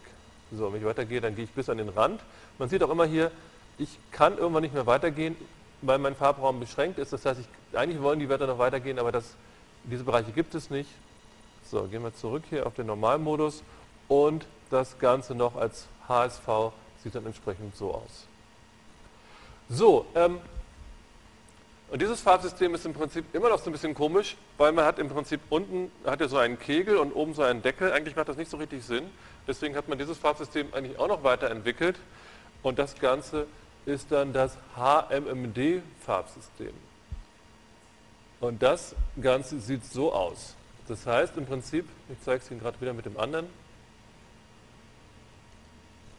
das sind aber im Prinzip nichts anderes als lauter Umrechnungen. So, gucken wir uns das Ganze im HMMD-Farbraum an und dann sehen Sie im Prinzip ganz schön, wie das aussieht. Ich habe im Prinzip jetzt hier diesen Kegel nach oben und nach unten. Das heißt, hier oben, von oben gesehen, sieht das aus wie vorhin. Von unten sieht das Ganze so aus. Ähm, und der Farbton ist im Prinzip wieder hier die die Achse jetzt, ähm, die Rotation jetzt über die Achse kann ich jetzt, über den Winkel beschreibt jetzt der Farbton hier. Das ist zum Beispiel ein Farbraum, der bei MPEG 7 verwendet wird. MPEG 7 ist ja ein Multimedia-Standard, mit dem ich Inhalte von Multimedia-Daten beschreiben kann. Und da muss man ja auch Farben beschreiben. Was sind zum Beispiel die Vorkommenshäufigkeiten von bestimmten Farben in Bildern? Und da verwendet man zum Beispiel diesen Farbraum. Es gibt noch eine Menge mehr ähm, es gibt noch den HSL, der ist nochmal anders. Da ist es sozusagen so, da ist das Weiß der ganze obere Deckel und das Schwarz der ganze untere Deckel von diesem Zylinder. Ähm, wird auch manchmal in, in so Malprogrammen verwendet. Gut, und was ich Ihnen noch gar nicht gezeigt hatte, wo wir aber vorhin darüber gesprochen haben, ist, ähm, wie sieht eigentlich LAB aus?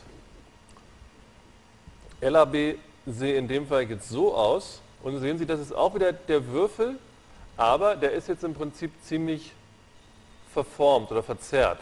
Ja, man kann also die, das noch ungefähr erkennen, hier diese einzelnen Kanten von dem Würfel, die ich ursprünglich hatte. Von oben sieht das Ganze jetzt so aus. Ich hatte Ihnen vorhin ja nur diesen Kreis dargestellt.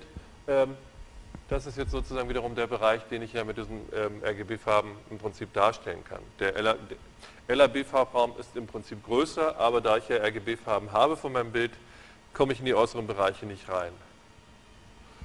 So, und dann gibt es sozusagen davon noch als letztes jetzt noch eine, eine Ergänzung, ähm, die man nochmal weitergerechnet hat, weil die noch ein bisschen besser sein soll für Farbwahrnehmung. Ähm, das ist der sogenannte LU-Farbraum, LUV-Farbraum. Der sieht aber fast genauso aus, der ist nur noch mal so ein bisschen anders verzerrt. Aber sonst sehr ähnlich. Gut, so viel vielleicht erstmal dazu.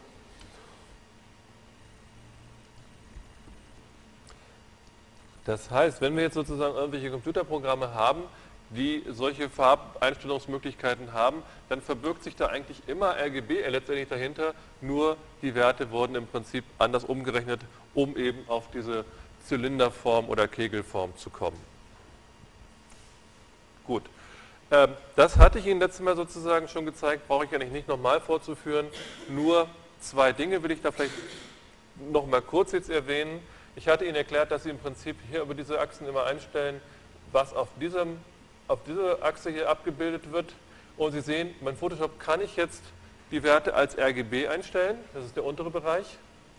Ich kann sie als LAB einstellen und ich kann sie auch als HSB einstellen. Was Sie im Prinzip wissen müssen, ist letztendlich die Wertebereiche und die Bedeutung dieser einzelnen Sachen. RGB ist klar, das wird typischerweise, wenn wir jetzt normalerweise zu tun haben, meist auf 0 bis 255 abgebildet. Das muss nicht so sein. Wir werden nachher ein paar andere Beispiele dazu kennenlernen. HSB, der Winkel wird von 0 bis 360 Grad angegeben, die anderen beiden in Prozent von 0 bis 100. Und LAB läuft von L läuft von 0 bis 100 und die anderen ungefähr von minus 100 bis plus 100. Und hier haben wir Cyan, Magenta, Gelb und Schwarz, die werden jeweils in Prozent angegeben, also von 0 bis 100. Ähm, eine Sache will ich Ihnen da trotzdem jetzt noch ganz kurz zu zeigen.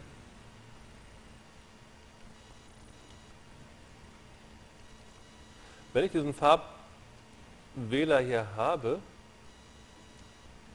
Moment, mache ich es anders, das Bild zurück.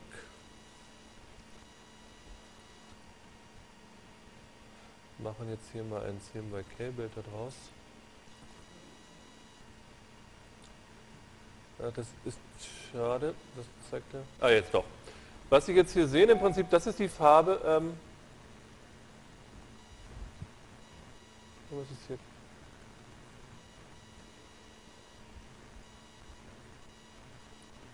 Genau. Also, was sehen wir hier oben? Hier oben sehen Sie immer diesen kleinen, diesen kleinen Würfel hier und Sie sehen manchmal so ein kleines Alarmzeichen, was hier angeht. Dieses Alarmzeichen heißt einfach jetzt, Achtung, das ist eine Farbe, die ich mit meinem CMYK-Modus gar nicht darstellen kann. Ich könnte sie zwar theoretisch auswählen, aber praktisch geht das gar nicht. Und immer wenn ich in diesen Bereich reinkomme, ich hatte Ihnen vorhin gesagt, diese Farben kann ich überall, aber wenn die Farbe jetzt hier ganz stark gesättigt und hell ist, dann geht irgendwann genau diese Lampe an hier, ja, das hier. Und hier gibt es sozusagen noch etwas anderes. Es gibt die sogenannten Webfarben, ähm, sprich, es ist eine Auswahl von 125 Farben, die man vor Jahren mal getroffen hat, um, als die Computer sozusagen noch nicht so viele Farben darstellen konnten, eine konsistente Farbpalette zu haben. Ähm, das zeigt im Prinzip nur die nächste Webfarbe an, werden wir aber gleich noch ein bisschen ausführlicher behandeln. Gut, diese Folie ist einfach nur da, um Sie ein bisschen zu schocken. Ähm, und zwar ist hier mal dargestellt, was es denn sonst noch so alles gibt. Ich will vielleicht an dieser Folie trotzdem noch mal so ein bisschen den, den Weg skizzieren, den ich jetzt mit Ihnen durchgemacht habe. Wir haben im Prinzip angefangen ähm, mit dem CE XYZ, also Großbuchstaben. Das war im Prinzip das allererste, was ich Ihnen dargelegt habe mit diesen Filterkurven, diese Tristimulus-Geschichte. Dann wurde das Ganze transformiert, das haben wir hier an der Tafel gerechnet, diese Normierung gewesen. Ähm, und dann sehen Sie im Prinzip, heute haben wir LAB kennengelernt ich habe Ihnen gesagt, im Prinzip, man könnte von hier oben auch direkt runterkommen, man kann auch direkt von XYZ zu LAB gehen. Das haben wir kennengelernt. Gleichzeitig kann man die wiederum in RGB umrechnen. Hier unten haben wir YCBCR und es gibt auch noch eine Menge mehr, die wir hier zum Teil gar nicht richtig behandelt haben. Das ist im Prinzip auch unwichtig. Ähm, es kommt mir nur darauf an, dass Sie im Prinzip so sehen, es gibt verschiedene Systeme, das Ganze anzugucken. Das heißt, hier vorne haben wir diese Tristimulus-Ansicht. Hier ging es genau um diese Chromazität, klein x und klein y. Das sind im Prinzip welche, wo man versucht, möglichst von der Wahrnehmung ähm, das konsistent hinzubekommen. Also was ich gesagt hatte, dass sozusagen Unterschied in den Koordinaten auch einem Unterschied in der Farbwahrnehmung entspricht. Und die hier hinten wiederum, ähm, das sind welche, die sind eigentlich über diesen U-Wert, also über den Farbwert adressiert. Im Prinzip kann man die alle ineinander umrechnen. Man muss sich im Prinzip bloß immer bewusst sein, wann hat man ein Farbsystem, was zu einem bestimmten Gerät dazugehört. Das ist eben normalerweise immer dann, wenn Sie mit RGB oder YUV oder HSB oder so etwas zu tun haben, dann ist das eigentlich immer zu einem bestimmten Gamut. Und dann gibt es eben die, in die im Prinzip immer für alle Farben, die der Mensch wahrnehmen kann, gelten. Und das ist zum Beispiel LAB, LUV oder XYZ oder klein x, klein y, groß y. Ähm, wie gesagt, es gibt äh, Veranstaltungen, die über mehrere Semester gehen und sich nur mit Farbe und Farbwahrnehmung beschäftigen. Wir haben sozusagen gerade mal so ein bisschen an der Oberfläche gekratzt, aber ich hoffe, Sie haben trotzdem jetzt so ein bestimmtes Gefühl entwickelt, eigentlich, was Farbe eigentlich ist und wie man versucht hat, das Ganze abzubilden. Was wir bis jetzt eigentlich noch gar nicht gemacht haben oder nur so nebenbei, war eigentlich die Frage, wie wird das Ganze eigentlich im, im Rechner dargestellt. Wir haben zwar öfter schon mal die Zahl 0 bis 255 hier irgendwie stehen gehabt, aber ich will noch mal ein bisschen genauer darauf eingehen, wie eigentlich jetzt letztendlich Farben im Rechner repräsentiert werden. Ähm, ganz kurz noch hierzu, das ist übrigens entnommen einem, einer Webseite, die heißt Color FAQ, also Frequently Asked Questions zum Thema Color. Ist sehr gut, aber auch recht kompliziert. Also geht weit über das hinaus, was wir hier gemacht haben. Ähm, bevor ich auf diese, bevor ich auf die Computersfarbsysteme gehe, möchte ich noch ganz kurz was zum Weißabgleich erzählen. Ähm, wir haben hier nochmal so eine Darstellung, wo wir letztendlich wiederum das, ein bestimmtes Spektrum aufgetragen haben bei einer bestimmten Beleuchtung. Und wenn ich davon ausgehe, dass zum Beispiel in meiner Kamera Sensoren sind für Rot, Grün und Blau. Also ich habe da übrigens auch mal eine Folie noch zu, die will ich Ihnen ganz kurz zeigen. Moment.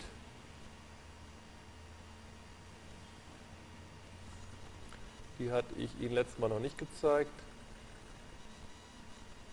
So.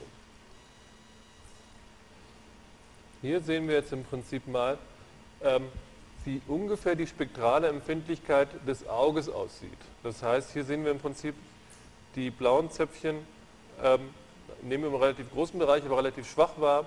Und das Größte im Prinzip ist hier in dem rot- und grünen Bereich. Das ist das, was unsere Zäpfchen im Prinzip wahrnehmen. Wenn ich jetzt eine bestimmte Kamera habe, dann sind das typischerweise auch solche ähnlichen Kurven, ähm, die so ein bisschen gaussförmig aussehen und die jeweils auch einzelne bestimmte Spektralbereiche aufnehmen.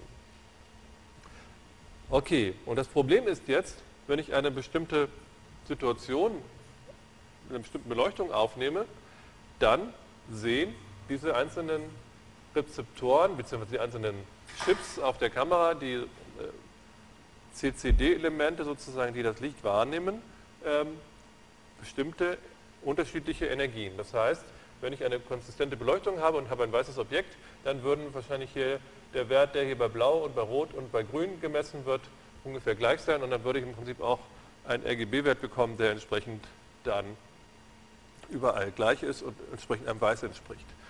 So, jetzt gehen wir auf die andere Folie wieder zurück. Wenn sich jetzt meine Situation vom Licht verändert, wenn ich jetzt Kunstlicht habe, zum Beispiel wenn ich dieses Licht hier oben anmachen würde, dann, ähm, ich mache es jetzt gerade mal genau für diesen Effekt, das heißt, das wird die Kamera genauso sehen. Das heißt, jetzt haben wir einen bestimmten Farbton und jetzt habe ich andere Lichter, die haben sozusagen ein anderes Spektrum. Dadurch sieht jetzt hier die Tafel vielleicht gelb aus und mein Gesicht rot. Wenn das Licht wieder ausschalte, sehen die Farben einfach anders aus. Und das liegt jetzt einfach daran, dass diese Chips in der Kamera im Prinzip unterschiedliches Licht sehen und die einzelnen Anteile von den Rot- und den Grün- und den Blaukomponenten unterschiedlich gewichtet sind. Wenn ich sozusagen das aus künstlerischen Aspekten möchte, dann brauche ich eigentlich gar nichts zu ändern. Das heißt, wenn ich ein normales Foto gemacht habe, früher mit dem Film, dann ist da auch nichts passiert, dann habe ich das Licht genauso aufgenommen, wie es eigentlich war. Wenn ich aber zum Beispiel einen Film schneide und habe verschiedene Szenen hintereinander und die Farbe springt jedes Mal wild hin und her, dann muss ich versuchen, das Ganze zu kompensieren. Und was das eigentlich bedeutet, ist nichts anderes, als dass man im Prinzip schaut, was soll jetzt eigentlich ein bestimmter Weißton sein und dann schaut man sich im Prinzip die Pegel an, was habe ich sozusagen bei den Rotwerten, was habe ich bei den Grünwerten und was habe ich bei den Blauwerten. Und wenn die unterschiedlich sind, dann würden die sozusagen einfach gleich gemacht. Das sehen Sie mal in diesem Bild hier. Das heißt, das wäre jetzt der Pegel für, für Blau und für Grün und für Rot. Und in dem Fall sehe man hier zum Beispiel, dass der Rotwert hier vielleicht ein bisschen abgeschwächt werden müsste und der Grünwert äh, kann so bleiben und der Blauwert wird ein bisschen erhöht und dann wären die ganzen wieder gleich. Und ein anderes Farbsystem, wo ich das dann später reingebe, wenn dann Rot, Grün und Blauwerte kommen, die genau gleich sind, dann entspricht das hier genau am Weiß. Das heißt, damit habe ich sozusagen das Weiß korrigiert. Ähm, bei solchen Kameras ähm, gibt es im Prinzip verschiedene Modi, wie man das machen kann. Wenn Sie heute so eine moderne Digitalkamera kaufen, dann hat die meistens verschiedene Beleuchtungssituationen schon abgebildet. Sie können zum Beispiel sagen, ob Sie draußen sind bei Sonne oder bei bedecktem Wetter oder ob Sie bei Neonröhren im Raum sind oder ob da normale Glühlampen sind.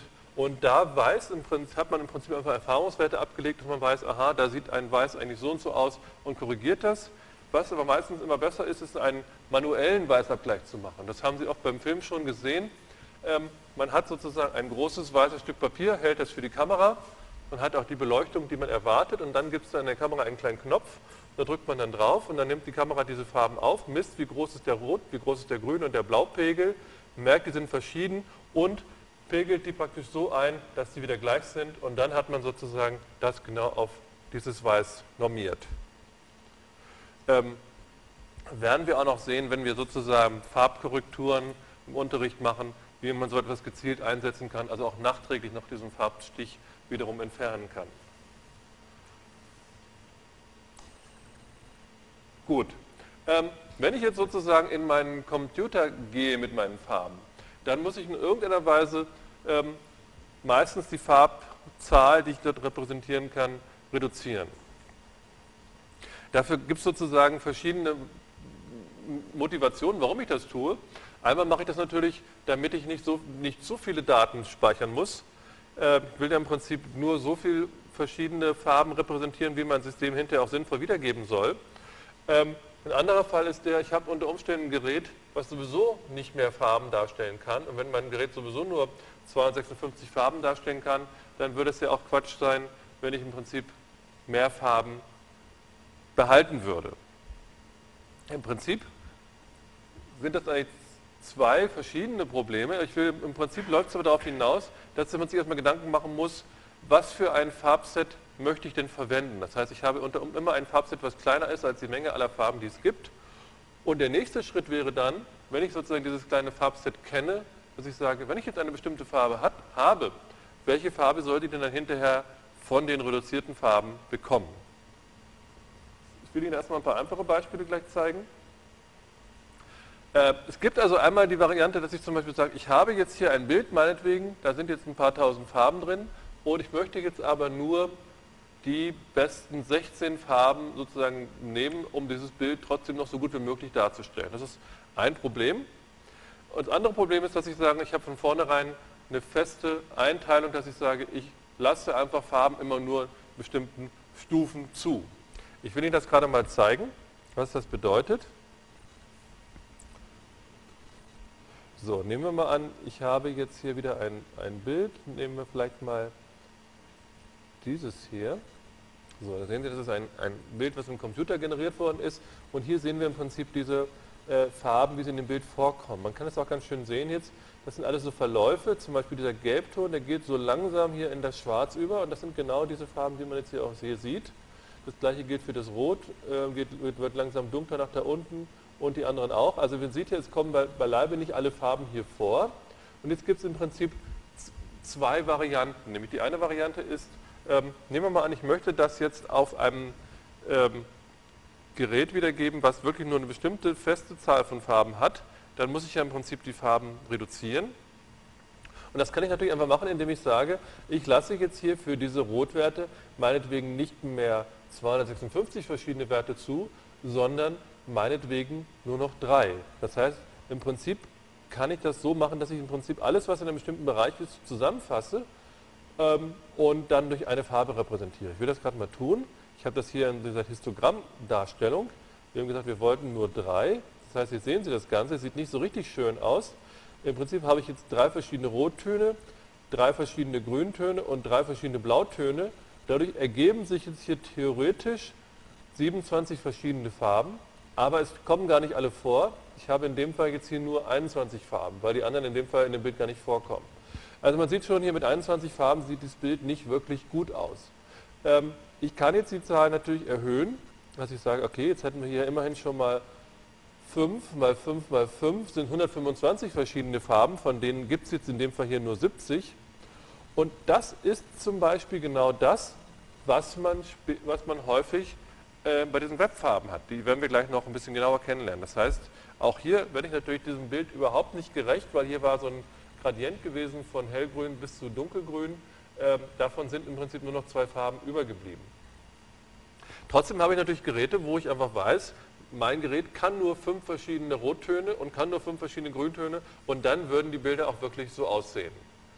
Es gibt aber andere Situationen, wo ich sage, ich möchte meinetwegen jetzt mein Bild auch mit 20 Farben darstellen, das sind ja in dem Fall, nee, Entschuldigung, mit 70 Farben darstellen, aber die 70 Farben sollen jetzt so gewählt sein, dass sie in idealer Weise dieses Bild repräsentieren. Das kann ich auch machen.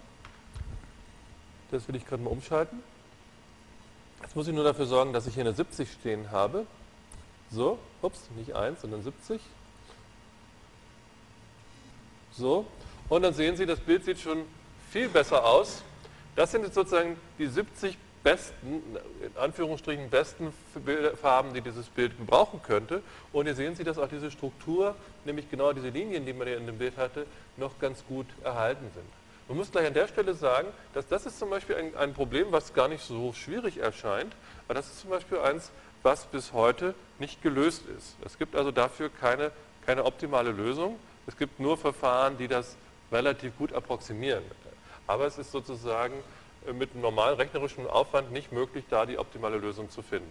Es sei denn, man lässt den Rechner ein paar Jahre rechnen, aber das wäre auch ein bisschen viel Aufwand für ein Bild.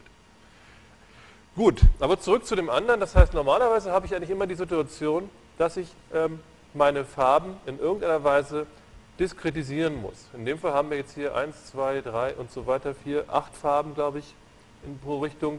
Ähm, das heißt, wenn ich diese Farben beschreiben will, muss ich mir letztendlich überlegen, wie viele Stufen möchte ich für die einzelnen Kanäle präsentieren. Und daraus ergibt sich natürlich auch der Speicheraufwand. Nehmen wir also jetzt mal den, noch ein bisschen mehr. So, nehmen wir vielleicht mal, das mal so. Dann sehen wir jetzt hier, wir haben jetzt hier 1, 2, 3, 4, 5, 6, 7, 8, 9, 10, 11, 12 Farben, äh, 12 unterschiedliche Intensitäten pro Kanal. Insofern würden sich jetzt 12 hoch 3 theoretisch verschiedene Farben ergeben. Wenn ich das Ganze jetzt irgendwie mit Bits repräsentieren wollte, macht das relativ wenig Sinn, weil 12 kann man schlecht in, in, in Bits reinpacken, da müsste man ein bisschen was verschwenden. Ähm, nächste sinnvolle Stufe, die es vielleicht geben würde, wäre jetzt zum Beispiel, wenn ich 16 Stufen hätte. Nehmen wir an, wir hätten hier 16 Stufen. Ich habe es jetzt nicht gezählt, aber nehmen wir mal an, das wären jetzt 16 Stufen hier. Dann würde das bedeuten, ich hätte 16 verschiedene Möglichkeiten für Rot, 16 verschiedene für Blau und 16 für Grün. Das sind ja immerhin schon eine ganze Menge verschiedene Farben. Ähm, würde bedeuten, ich bräuchte pro Kanal wie viele Bits, wenn ich die unterscheiden möchte? Mit 16 Farben? 4 Bits wären das gewesen, wären das. Und da ich drei Kanäle hätte, würde das bedeuten, ich müsste pro Pixel 3 mal 4, sprich 12 Bits spendieren. Und damit hätte ich dann so ein trauriges Bild wie das hier oben. Das heißt, ähm, Sie sehen also jetzt, da kann man eigentlich so auf den ersten Blick gar nicht so richtig viel sparen. Ähm, ich will jetzt in dem Zusammenhang Ihnen einfach mal kurz verschiedene Farbsysteme vorstellen, wie dort die, die Daten abgespeichert werden. Also das, so sieht das Bild ungefähr aus, wenn ich pro Farbe 12 Bit verwenden würde, nämlich 4 für jeden Kanal. So.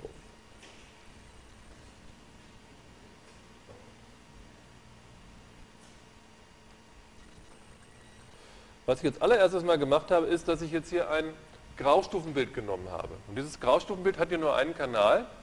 Und wenn ich da jetzt 256 verschiedene Helligkeitsstufen zulasse, dann bräuchte ich dafür genau 8 Bit. Das ist übrigens so ein ganz altes Testbild, was es seit den 60er Jahren gibt. Äh, das ist Lena, das werden Sie noch häufiger sehen, als wenn Sie irgendwelche Bücher über Bildverarbeitung aufschlagen, dann wird Ihnen immer wieder diese Frau begegnen. Ähm, das Bild ging auch noch weiter, das war irgendwann mal so ein Playboy und hat man damals in den 60er Jahren halt mal als das Standard-Testbild verwendet. Und das, die Frau ist inzwischen, glaube ich, 80 Jahre alt ähm, und sieht inzwischen ein bisschen anders aus. Ähm, wenn ich dieses Bild also jetzt nehme und nicht mehr mit 8-Bit repräsentiere, sondern nur mit 4, das ist genau unser Beispiel, was ich eben gerade hatte, dann werden Sie wahrscheinlich von ganz hinten überhaupt keine Unterschiede erkennen. Leute, die näher dran sitzen, die werden hier auch keine Unterschiede erkennen. Aber in diesen Bereichen, wo ich hier so einen weichen Übergang habe, sieht man, dass hier im Prinzip so einzelne Linien sind. Immer nämlich genau dann, wenn die eine Farbe auf die nächste umschaltet. Das liegt letztendlich einfach daran, ich habe also irgendwie eine langsame Helligkeitsänderung und ich habe aber im Prinzip hier verschiedene diskrete Helligkeitsstufen nur. Und das würde letztendlich bedeuten, dass mein Signal jetzt hier einfach hin und her springt. Das heißt, hier irgendwo in diesem Bereich hätte ich genau diese Helligkeit, dann springe ich irgendwo um, dann habe ich diese Helligkeit und dann springe ich wieder hoch und hätte ich diese Helligkeit. Und dadurch kriege ich im Prinzip genau diese Stufen und das ist im Prinzip relativ störend von der Wahrnehmung, da, wo sich die Helligkeiten sowieso schnell ändern, wie hier am Hut oder so, da fällt das gar nicht auf. Wenn ich jetzt weitergehen würde und nur noch zwei Bits verwende, dann bedeutet das, ich habe nur noch vier verschiedene Farben, nämlich weiß, hellgrau, dunkelgrau und schwarz. Und Das dürfte man jetzt auch von hinten sehen, dass jetzt im Prinzip hier scharfe Kanten sind. Und wenn ich noch eine Stufe weitergehe, nur ein Bit, dann habe ich entsprechend halt nur noch schwarz oder weiß. Das bedeutet jetzt im Prinzip, ich habe meinen Farbkanal jetzt entweder voll an oder voll aus, aber dazwischen gibt es keine Zwischenstufen mehr. Das gleiche könnte ich jetzt genauso mit, ähm, mit Farbbildern machen. Ich will Ihnen sozusagen mal den, das korrespondierende Bild zeigen, gleich wie das aussehen würde, wenn ich sozusagen nur noch diese Farben habe, maximal an oder maximal aus. Nochmal mit dem Color Inspector. So, wo ist er geblieben? Da. So, ähm, ich mache das mal auf normal und ich mache jetzt mal über den Umweg, dass ich mal hier die, den, die Sättigung ganz stark erhöhe und dann passiert nämlich irgendwann folgendes und jetzt noch den Kontrast noch dazu. So, ups. Und irgend, na jetzt habe ich es fast, aber theoretisch hätte ich jetzt sozusagen nur noch Farben auf dem äußeren, an den äußeren acht Ecken. Hier habe ich noch ein paar Zwischenwerte, ähm, egal. So. Das heißt, ich könnte jetzt im Prinzip immer im Prinzip fragen, wie viele Kanäle habe ich eigentlich, wie viele Bits spendiere ich pro Kanal, wie viele Farben kann ich damit äh, letztendlich repräsentieren und was ist der Name davon. Und genau das ist in dieser Tabelle hier dargestellt. Das heißt, das letzte Bild, was wir davor von dieser Lena auf der rechten Seite gesehen hatten, da hatte ich genau ein Bit verwendet. Wenn ich nur ein Bit habe, kann ich natürlich nur zwei verschiedene Farben unterscheiden. Typischerweise ist das schwarz und weiß, es könnte aber auch gelb und blau sein oder irgendwas anderes, aber letztendlich nur zwei verschiedene. Und der Name dafür ist bitonal. Bitonal einfach für zweifarbig. Das Bild, was wir davor gesehen hatten von der Lena, auf der ganz linken Seite, da habe ich genau 8 Bits spendiert. Das reicht mir normalerweise für so Bilder, die ich mir auf meinem Computermonitor angucke, äh, reicht das völlig aus. Da erkenne ich im Prinzip keine Fehler. Und da, dieser Modus heißt, es ist ein Graustufenbild oder Grayscale auf Englisch. Ich könnte jetzt das, das, machen, was ich Ihnen vorhin gezeigt habe. Ich könnte jetzt versuchen, zu einem Bild die 256 besten Farben, die man überhaupt brauchen könnte, äh, zu verwenden. Gehen wir ganz kurz nochmal zurück zu diesem Bild. So, Nein, nicht das, sondern das andere. Das hier. Wir alles zurückstellen, wie es war. So, und ich möchte jetzt gerne die besten 256 Farben haben. Das ist dann das Bild hier. Das sind jetzt genau 256 Farben. Ja, auch hier sieht man noch Fehler. Ich weiß nicht, ob Sie die erkennen können hier im Bild. Wahrscheinlich an der Tafel nicht. Aber hier sind auch noch so einzelne Abrisse. Das wäre sozusagen die bestmögliche Qualität, wenn ich ein Bildformat hätte, was mir nur erlaubt, 256 Farben zu machen. Ein Bildformat, bei dem das zum Beispiel so ist, sind die GIF-Bilder. Bei GIF kann man nur 256 Farben machen. Das heißt, besser als das würde es mit GIF nicht gehen. Wobei man so ein Bild nie mit GIF eigentlich abspeichern sollte. Aber wenn man das machen würde, würde es entsprechend so aussehen. Ähm, was wir jetzt hier sehen, ist im Prinzip nichts anderes als sozusagen eine Darstellung der Farben, die ich von allen möglichen, die hier in dem RGB-Würfel drin waren, genommen habe. Das heißt, hier gibt es eine ganze Menge, die überhaupt nicht vorkommen. Ähm, die brauche ich natürlich auch nicht zu repräsentieren. Und insofern gibt es jetzt nichts anderes als hier eine große Tabelle. Das heißt, die einzelnen Farben haben jetzt jeweils eine Nummer und die Farbe Nummer 17 wäre meinetwegen dieser Blauton hier und Farbe Nummer 18, da hat der da drüber. Und insofern könnte ich jetzt diesen Bild abspeichern, indem ich einfach einmal diese Farbtabelle abspeichere, wo ich mir merken würde, zu der Farbe 17 gehört meinetwegen hier genau der RGB-Wert, der hier steht, 15, 22 und 135. Aber ich bräuchte ja im Prinzip nur die Nummer von diesem Farbwert, weil dann könnte ich in der Tabelle einfach nachgucken, welche Farbe das ist. Das zeige ich Ihnen gleich nochmal genauer. Also das ist genau der Fall hier. Das heißt, ich bräuchte 8 Bits, um die Nummer von der Farbe äh, zu beschreiben. Ich hätte damit maximal 256 verschiedene Nummern, kann folglich auch 256 verschiedene Farben darstellen. Die Farben selber könnten aber durchaus ähm, sehr unterschiedlich sein und sind in dem Sinne keine, keine lineare Unterteilung dieses Farbraums. Ähm, wenn ich jetzt Bilder habe, bei denen ich mehr Genauigkeit brauche, das ist typischerweise besonders im Medizinbereich so, dann ist es so, dass man pro Kanal für die Helligkeiten nicht mehr 8 Bits verwendet, sondern dann 12, 14, 16 Bits. Das heißt, dann hätte ich 2 hoch 16 verschiedene, 2 hoch 16 verschiedene Helligkeiten, die möglich wären. Ähm, das Ganze nennt man dann einfach 16-Bit-Graustufen. Es gibt jetzt einen anderen Modus, wo man relativ genauso wiederum 16 Bits verwendet, um damit Farben darzustellen. Das heißt, es ist der gleiche, gleiche äh, Prinzip, dass ich sozusagen jetzt mehr Farben darstelle. Da ist es aber nicht so, dass ich die besten Farben aussuche, sondern da mache ich eine gleichmäßige Unterteilung. Das werde ich Ihnen gleich zeigen, wie das aussieht.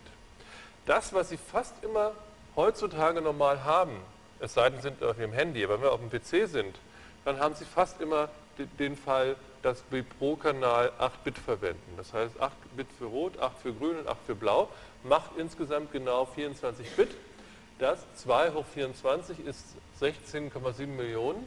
Das heißt, damit könnte ich 16,7 Millionen Farben darstellen und der Name dafür ist einfach True Color oder Echtfarben auf Deutsch. 24-Bit True Color. Häufig ist es so, dass man, weil das im Rechner auch so organisiert ist, dass man typischerweise 32 Bit äh, breite Wörter hat, in denen man irgendwas hineinschreibt, zum Beispiel Integerzahl sind ja genau 32 Bit, ähm, die verwendet man auch zum Beispiel in Java genau für Farben.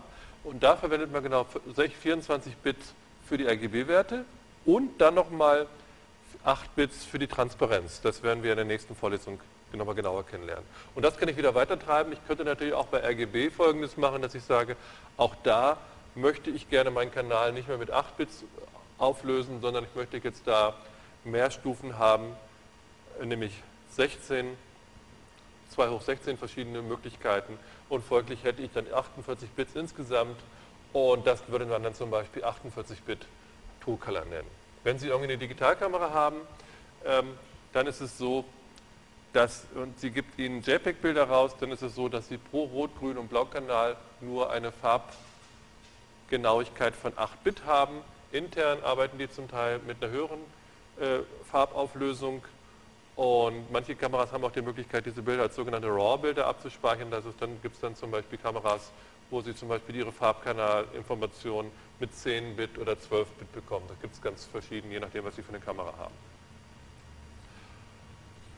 Gut, ich will jetzt so ein bisschen äh, diese Modi im Prinzip darstellen, wie die funktionieren. Wir hatten vorhin genau den Fall gehabt, ähm, wo ich gesagt habe, ich habe jetzt ein Bild, was 256 verschiedene Farben hat und ich brauche im Prinzip nur eine Nummer. Das heißt, im Prinzip habe ich jetzt hier oben einen 8-Bit-Code, äh, der Werte zwischen 0 und 255 beinhalten kann.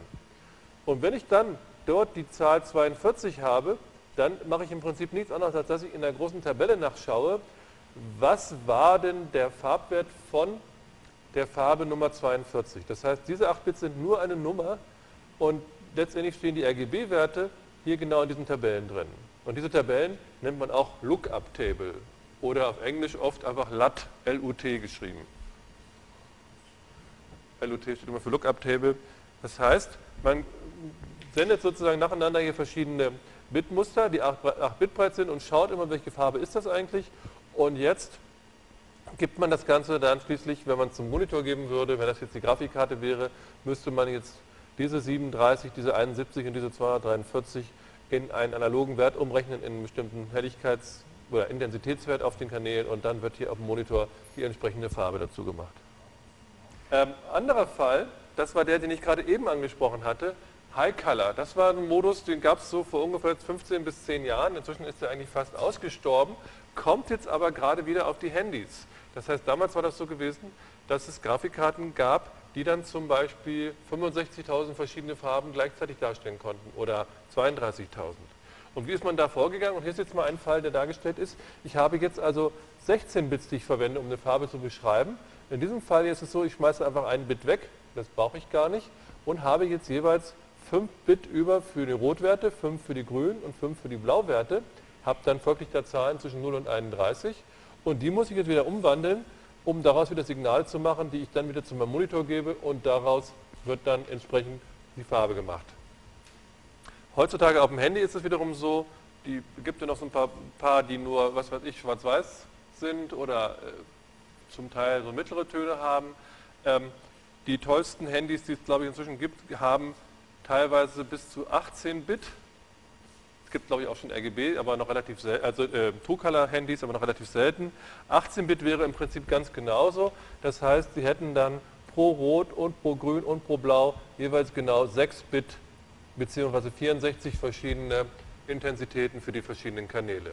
Also es ist sowieso ganz lustig zu sehen, alles was man so vor zehn Jahren auf dem PC hatte, passiert inzwischen genau wieder auf den Handys und in weiteren zehn Jahren wird das wahrscheinlich alles auf dem Cola-Deckel passieren. Da hat man im Cola-Deckel ein kleines Display, was einem sagt, wie, wie alt die Cola ist oder irgendwas. Äh, also es ist schon erstaunlich zu sehen, wie sich wirklich immer wieder äh, wiederholt alles.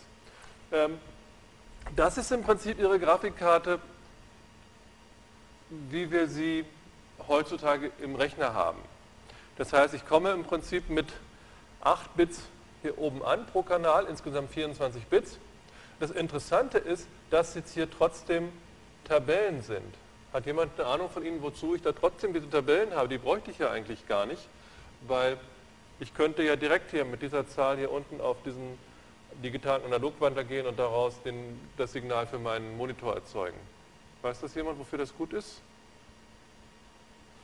Die Idee hiervon ist sozusagen einfach, dass wenn Sie heutzutage so einen Monitor haben oder auch einen Beamer zum Beispiel, dann kann ich dir natürlich sagen, ich möchte gerne zum Beispiel eine andere Farbtemperatur einstellen. Oder ich möchte den gerne ein bisschen kontrastreicher haben. Oder ich möchte den heller oder dunkler haben oder so etwas. Und das nichts, bedeutet nichts anderes, als dass wir eigentlich in diesen Tabellen jetzt hier ähm, andere Werte ablegen. Ich kann das gerade mal ganz kurz versuchen, ob Sie das auch sehen. Wenn ich also jetzt hier auf, mal das mal zu, auf meine Monitoreinstellung gehe, so, dann ist das, kann ich jetzt hier theoretisch das Ganze kalibrieren und könnte hier eine Menge verschiedene Sachen umstellen. Ich will es jetzt gar nicht tun. Äh, wer auf dem Windows-Rechner das macht, das geht immer einfach, indem Sie rechte Maustaste drücken und dann kommt dann irgendwann Eigenschaften, Farben und ähm, irgendwo im Untermenü können Sie dann auch zum Beispiel einstellen, wie soll die Farbtemperatur sein oder wie soll der Kontrast sein und solche Sachen. Und letztendlich machen Sie dann nichts anderes, als die Inhalte von diesen Tabellen zu verändern. Ich will es jetzt gerade mal, ich kann es mal ganz kurz versuchen. Ähm, ich glaube, wir sparen uns das, weil das ist da oben sowieso anders als hier, insofern macht das keinen Sinn. Äh, schneiden Sie das einfach raus. So, weg damit.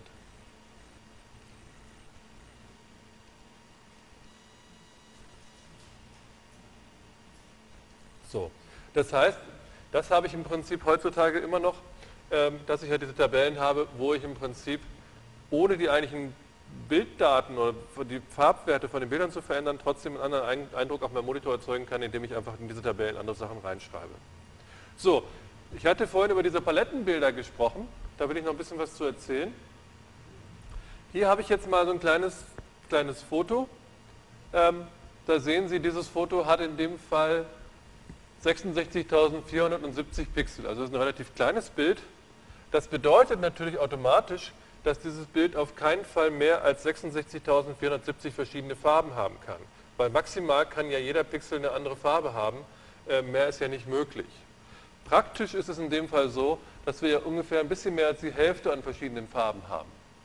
Wenn ich jetzt dieses Bild mit den besten 256 Farben, die, für die zu diesem Bild passen, darstellen würde, würde das hier aussehen. Und Sie werden wahrscheinlich von hinten überhaupt keinen großen Unterschied sehen. Sie sehen das so ein bisschen da an diesem Grün, was dort ist, und auch oben bei der Melone da, in der linken oberen Ecke sieht das auch so ein bisschen anders aus.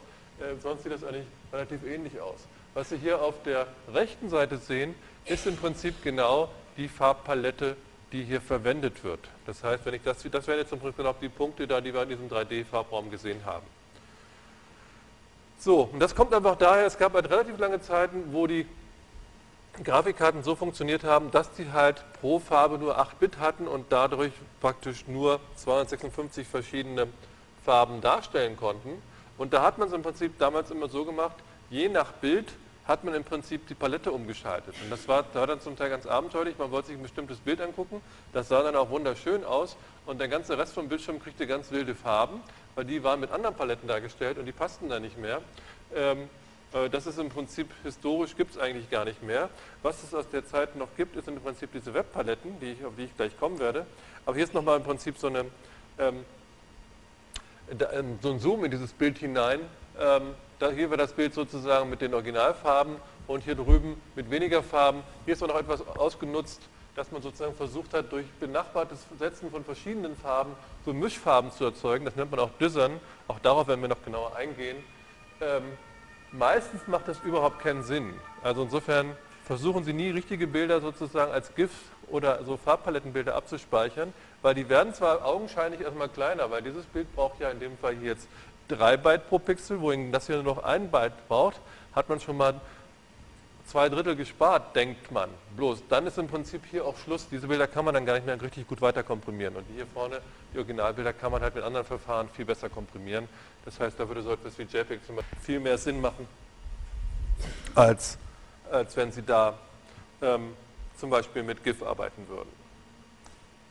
So, und das, was Sie hier sehen, ist im Prinzip so eine Art Abwicklung dieses Farbwürfels, wenn ich den jetzt so zerschneiden würde, wie ich es Ihnen vorhin gezeigt habe, nämlich pro Rot, pro Grün und pro Blauachse genau fünf mögliche Werte. Man sieht jetzt, wenn man genau 51er Stufen nimmt, dann kommt das prima hin. Wir fangen also bei 0 an, jetzt hier unten für, für Blau meinetwegen.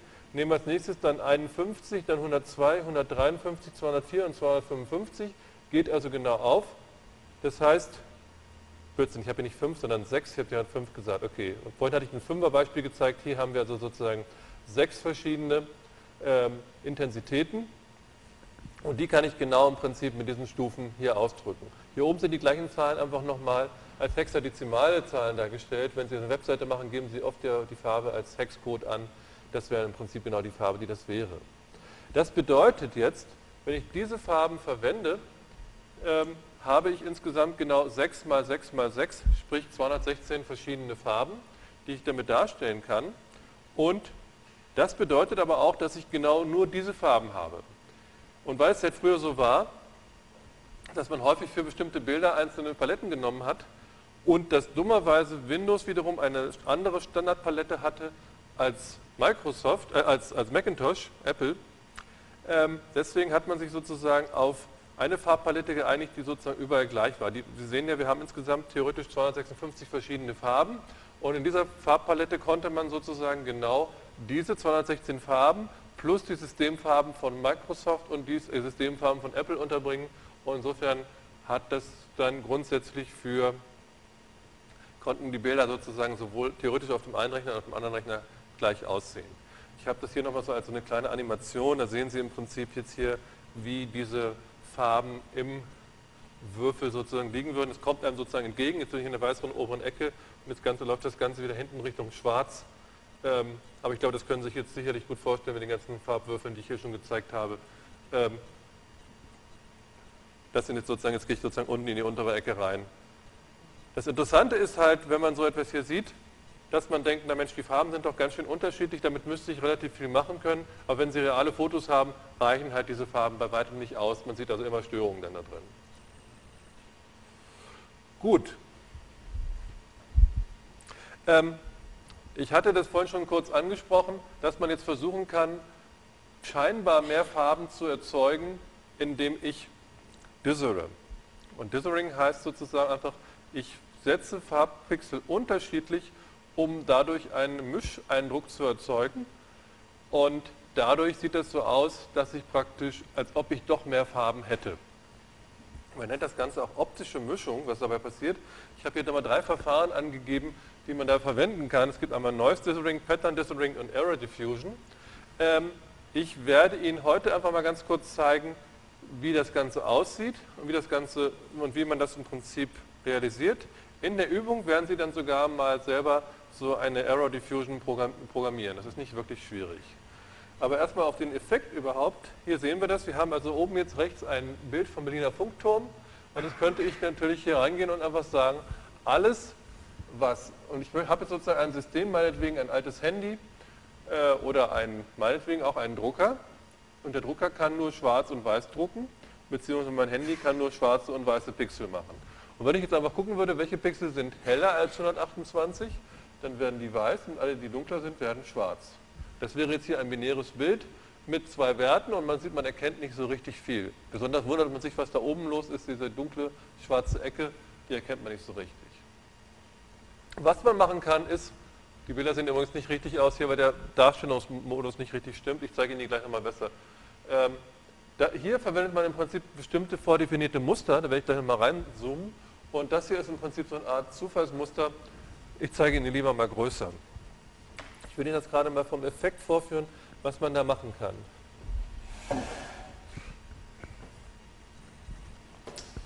So. Nehmen wir jetzt dieses Bild, was wir hier haben, und machen daraus ein Graustufenbild. So, da ist es. So, dann machen wir es noch ein bisschen größer. Zoomen wir da mal ein bisschen hinein.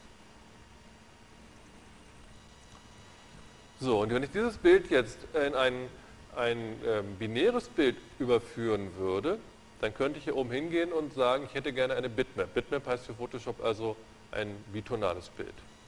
Und jetzt werde ich gefragt, wie Photoshop das machen soll. Hier gibt es jetzt verschiedene Arten.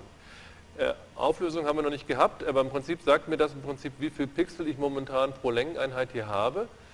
Grundsätzlich bietet mir das Ganze das Programm an, hier die Auflösung zu erhöhen, weil man weiß ja, dass man im Prinzip mit einem Bild, wo ich nur noch, zwei schwarz, nur noch schwarz oder weiß kann, äh, nicht mehr viel sehen würde. Insofern macht es unter Umständen Sinn, dieses bitonale Bild größer zu machen. Dadurch habe ich mehr Platz und kann sozusagen die Pixel verschieden setzen und kann damit dann doch wieder verschiedene Helligkeitseindrücke setzen. Zeige ich Ihnen nächstes Mal, wie man das genau macht. Grundsätzlich habe ich hier genau diese verschiedenen Arten. Ich kann jetzt zum Beispiel genau 50% Threshold machen. Ich mache das aber mal jetzt zu Fuß und gehe jetzt hier auf Einstellungen und hier gibt es den Schwellenwert. So, wenn ich diesen Schwellenwert nehme, dann sehen Sie direkt auch, wie das Bild aussehen würde. Ich kann also jetzt hier einstellen, ab welchem Punkt das Ganze weiß wird und darunter wird alles schwarz. Und Sie sehen, egal wie ich das hier einstelle, so richtig toll sieht das alles nicht aus, weil es einfach im Prinzip zu wenig Farben sind, um das Ganze gut zu repräsentieren. Machen wir mal ein bisschen kleiner, dann sehen es noch besser vielleicht. So, machen wir das Ganze nochmal.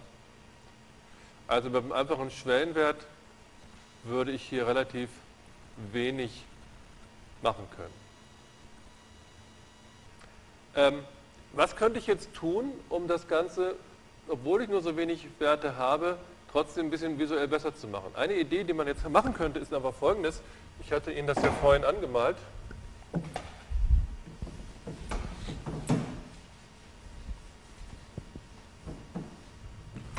So, also wenn ich ein Signal habe, was sich jetzt langsam ändert, was jetzt irgendwie so aussieht, und ich würde jetzt mit meinem Schwellwert kommen und würde sagen, mein Schwellwert, der ist irgendwo hier. Und alles, was sozusagen überhalb von dem Schwellwert ist, wird hinterher weiß. Und alles, was unterhalb ist, wird hinterher schwarz. Dann würde das Ganze irgendwie so aussehen. Und Sie sehen, dieses Bild hat nicht mehr allzu viel mit dem hier zu tun. So, und jetzt ist die Frage, was könnte ich tun, um das doch noch zu machen? Und einen ganz einfachen Trick, den man verwendet, ist folgendes. Ich könnte einfach zu diesem Signal hier ein Rauschen dazu addieren. Weil wenn ich jetzt ein Rauschen dazu addiere, dann würde es hier so aussehen, dann wird das hier irgendwie rumzappeln. Je nachdem, wie das hier hin und her zappelt. Und in dem Moment, wo ich sozusagen nah an der Grenze bin, dann wird durch das Rauschen die Grenze auch öfters mal überschritten. Wenn ich weiter weg bin, wird das seltener überschritten. Ich mache das einfach mal. Ich addiere jetzt zu diesen Bildern einfach mal ein Rauschen dazu. So, und jetzt sagen wir hier Add Noise. Jetzt ist die spannende Frage, wie stark müssen wir das machen? Darum kümmern wir uns jetzt gar nicht. Mir geht es erstmal nur um den Effekt. Ich mache also hier einfach mal ein bisschen Rauschen dazu. So, na, vielleicht nicht zu viel. So. Okay. Und jetzt könnte ich wieder hingehen und könnte wieder meinen Schwellenwert verwenden. Und schon sehen Sie, man sieht schon ein bisschen mehr. Also man kann es schon noch so ungefähr erkennen, was jetzt hier drin gewesen ist. Das sieht nicht richtig toll aus, weil letztendlich muss man die Intensität von dem Rauschen im Prinzip natürlich an diese Stufen hier anpassen. Wie groß sind die? Das habe ich jetzt gar nicht gemacht. Aber Sie sehen jetzt im Prinzip schon, dass ich zumindest zum Weiten so quasi so tun kann, als ob es hier vielleicht schwarz wäre und da ist weiß und da ist jetzt im Prinzip so eine Art Mischfarbe, wo es mal heller und dunkler ist. Das geht sicherlich noch schlauer. Ähm, ich will aber ganz kurz nochmal zurückgehen. Diese Technik kann ich im Prinzip genauso verwenden, wenn ich dieses Bild jetzt nicht nur auf zwei Stufen, auf schwarz oder weiß bringen würde, sondern ich könnte natürlich auch folgendes machen und könnte diesem Bild, ähm, wie ich es vorhin hatte, nehmen wir mal an, ich habe jetzt mal ein Gerät, was meinetwegen nur vier Helligkeitsstufen kann, dann kann ich das hier genau machen, dass ich einstelle, wie viele verschiedene Helligkeitsstufen habe ich. Posterize heißt das Ganze auf Englisch. Ähm, und wenn ich jetzt hier, was weiß ich, zwei Stufen eingeben würde, hätte ich genau das Bild, was wir eben hatten. Mit drei Stufen sieht das Ganze so aus und Sie sehen, dass das natürlich relativ schnell jetzt hier schon besser wird. Aber ich habe natürlich trotzdem jetzt hier ähm, konstante Flächen. Und auch hier könnte ich genau den gleichen Effekt anwenden. Das heißt, auch da könnte ich natürlich dann durch Überlagerung von Rauschen Zwischenwerte erzeugen und dann wird das Ganze schon ein bisschen besser aussehen. Okay, welche andere Variante habe ich? Die andere Variante, die ich habe, ist, ich könnte versuchen, mit Mustern zu arbeiten. Ich könnte sozusagen sagen, für einen Pixel, den ich vorher hatte,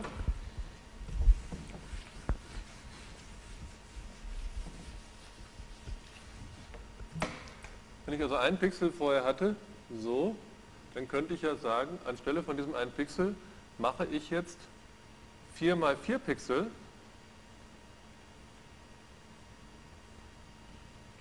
Und obwohl ich jetzt nur schwarz oder weiß habe, kann ich ja hier drin, dass ich die Pixel setze oder nicht setze, unterschiedliche Helligkeiten erzeugen.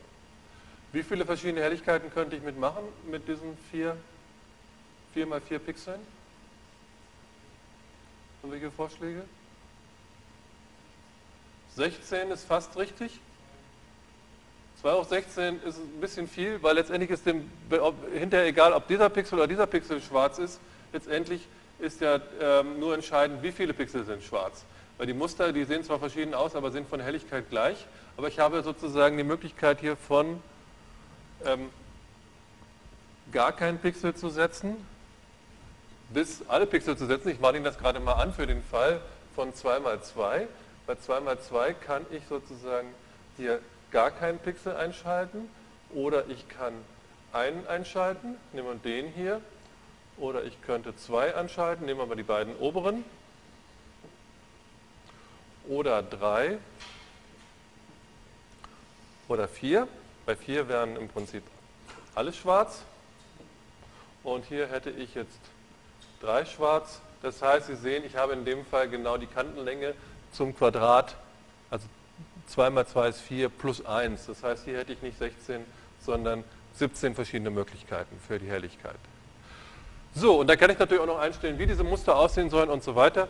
Das will ich Ihnen jetzt auch nur noch mal kurz zeigen. Wenn ich jetzt also wieder hingehe und sage, ich möchte gerne aus diesem Bild eine Bitmap machen, dann werde ich jetzt gefragt, wie soll das Ganze aussehen? Und jetzt muss ich natürlich in dem Fall hier, also in dem Fall würde ich jetzt sagen, ich habe sozusagen eine andere Auflösung. Wenn ich das Ganze doppelt so groß machen würde, müsste ich in dem Fall hier 192 Pixel pro Inch nehmen und jetzt könnte ich hier so ein Pattern Design nehmen. Und das machen wir gerade mal.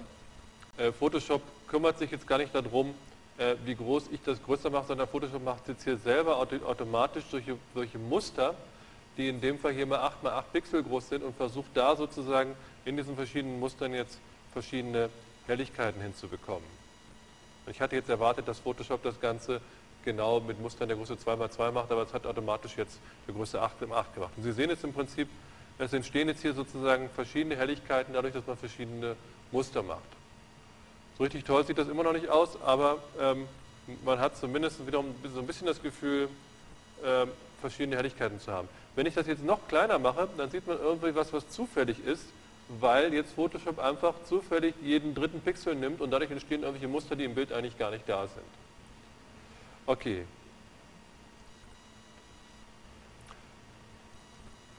Als letzte Variante will ich Ihnen jetzt noch diese Fehlerdiffusion zeigen. Und dazu lasse ich das Bild erstmal wieder gleich groß sein und nehme jetzt hier diese Diffusions-Dithering, Diffusions-Dithering und dann sieht das Ganze so aus. Sie sehen, das sieht schon mal gar nicht so schlecht aus. Und wenn ich jetzt hier reinklicke, dann sehe ich im Prinzip wirklich, dass jetzt hier im Prinzip einzeln die Pixel so gesetzt worden sind, dass es im Schnitt ungefähr hinkommt mit der Helligkeit. Hier gehen natürlich die Kanten so ein bisschen verloren. Was ist die Idee dabei? Die will ich Ihnen jetzt ganz kurz versuchen zu erklären. Wenn wir jetzt unser Signal nochmal nehmen, was wir hier vorhin gehabt haben. Ich male das gerade nochmal ein bisschen besser hin.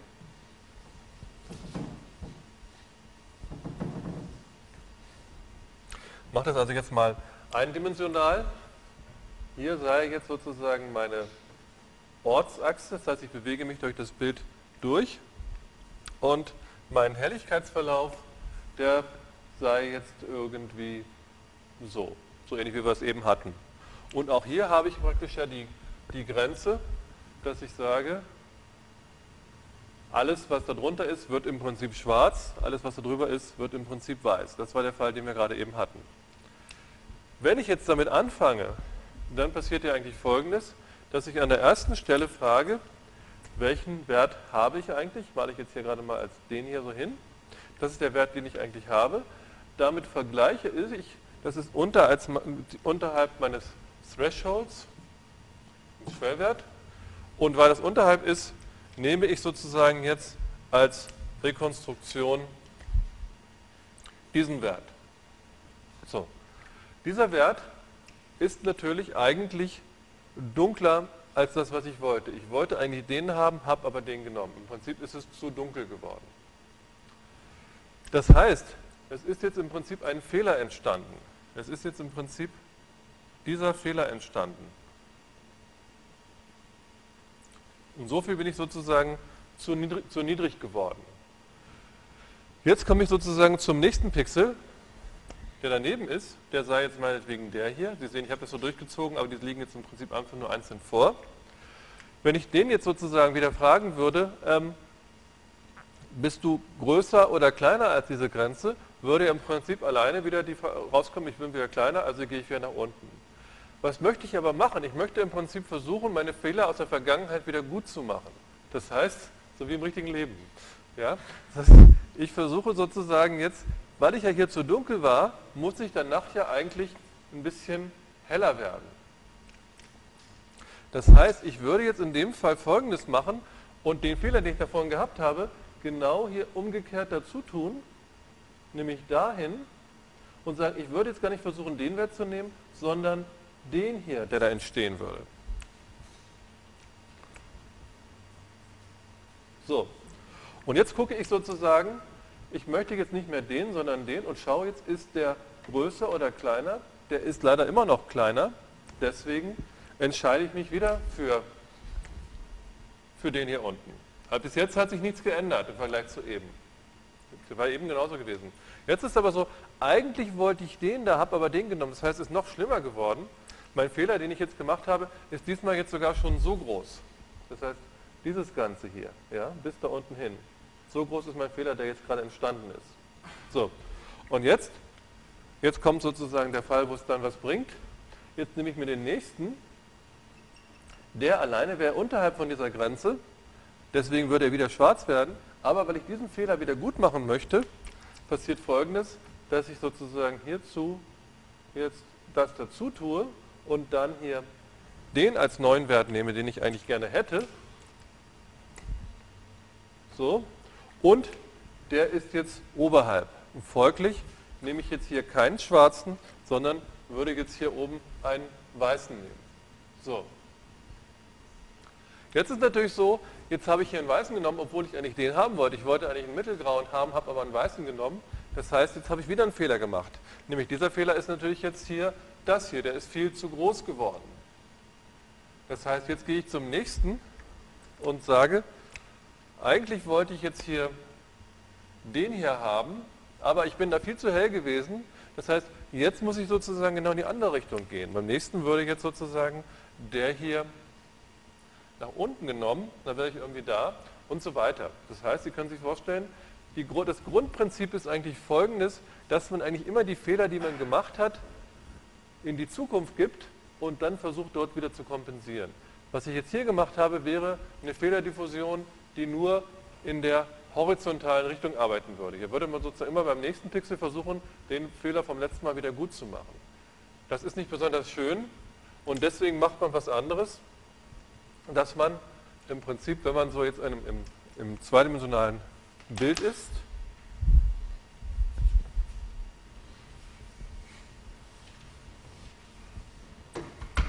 Ich bin also jetzt in meinem, meinem zweidimensionalen Bild. Das Ganze sieht so aus. Und ich bin jetzt an einer bestimmten Stelle. Bis hierhin ist sozusagen schon alles passiert. So.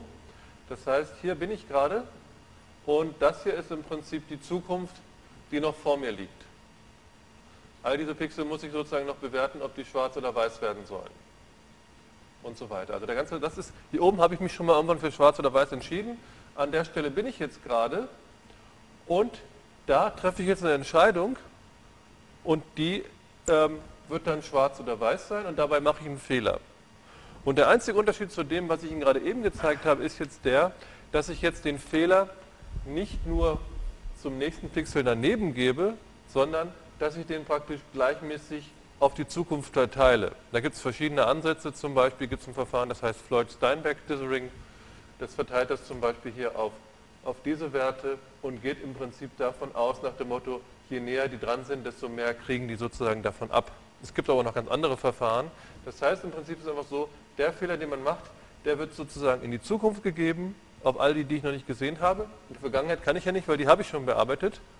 Und wenn ich das mache, dann entstehen genau solche Bilder. Und diese Bilder haben im Prinzip genau die Eigenschaft, dass sozusagen der mittlere Fehler hier immer 0 ist einzelne Fehler natürlich zum Teil sehr groß sind. Also zum Beispiel hier, wenn ich den hier sehe, der war hier eigentlich tendenziell eher dunkel, ich habe ihn aber hier weiß dargestellt.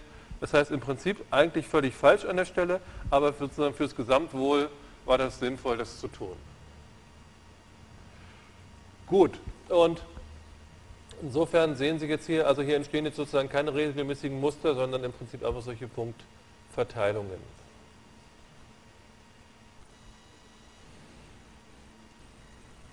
So, und wie gesagt, ich kann gerade mal, obwohl das wird auch nicht besser sein, ähm, da hier würde ich theoretisch Muster sehen und hier drüben würde ich theoretisch diese Strukturen sehen. Ich, muss ich zeige das nicht, nicht nochmal extra, weil Sie haben es ja gerade gesehen. Das Ganze kann ich natürlich bunt genauso machen. Das heißt, wenn ich wenig Farben habe, dann, also hier ist nochmal der Effekt dargestellt, jetzt wenn ich das Ganze bunt habe, ähm, dadurch, dass ich sozusagen verschiedene Farben dicht nebeneinander setze, zum Beispiel hier rot und blau, hier sehe ich, wenn die Farben groß sind, die Farben alleine und wenn die immer kleiner werden, dann sehe ich im Prinzip in der Mitte so eine, auch so eine Art Mischfarbe. Und das ist genau das, was man beim Dithering ausnutzt. Ich weiß nicht, ob Sie es gut erkennen können hier. Hier sehen Sie, das ist halt hier ein Bild mit Originalfarben und hier drüben sind weniger Farben. Und das sieht man im Prinzip, dass hier einzelne Farben leicht unterschiedlich sind, hin und her geschaltet sind. Ähm, aber wahrscheinlich werden Sie von hinten da relativ wenig Unterschied erkennen. Das sieht man auf dem nächsten Bild ein bisschen besser. Ähm, dieses Bild hier oben ist mal hier mit 20 Farben dargestellt. Fällt bei diesem Bild gar nicht besonders auf, weil es sowieso relativ wenig Farben hat. Man sieht das aber zum Teil äh, bei dem Flügel zum Beispiel. Oder auch hier sehen Sie, hier ist dann plötzlich so eine scharfe Region, die eigentlich gar nicht so ausgeprägt hier da gewesen ist. Und wenn ich das Ganze dissere, dann sieht das unter Umständen besser aus. Hier unten kann man sehen, hier sehen Sie, hier ist so ein leichter Gradient, hier ist dunkelrot, da ist hellrot, das geht so rüber. In dem Fall habe ich hier eine Farbe und da die andere. Und wenn ich das jetzt mit, in dem Fall mit Pattern Dithering, hier sehen Sie genau diese kleinen Muster machen würde, dann sehen Sie, dass es insgesamt hier also als Mischfarbe ähm, so ein Farbeindruck entsteht, der im Mittel dem hier, wie er ursprünglich war, relativ nah ist. Und Gut. Da gibt es eben zig verschiedene Arten, wie man sowas machen kann. Das will ich Ihnen als letztes noch ganz kurz in Photoshop zeigen. Ähm, nehmen wir mal an, wir hätten jetzt irgendein anderes Bild. Nehmen wir nochmal unsere Blumen, wie sie hier ursprünglich mal waren.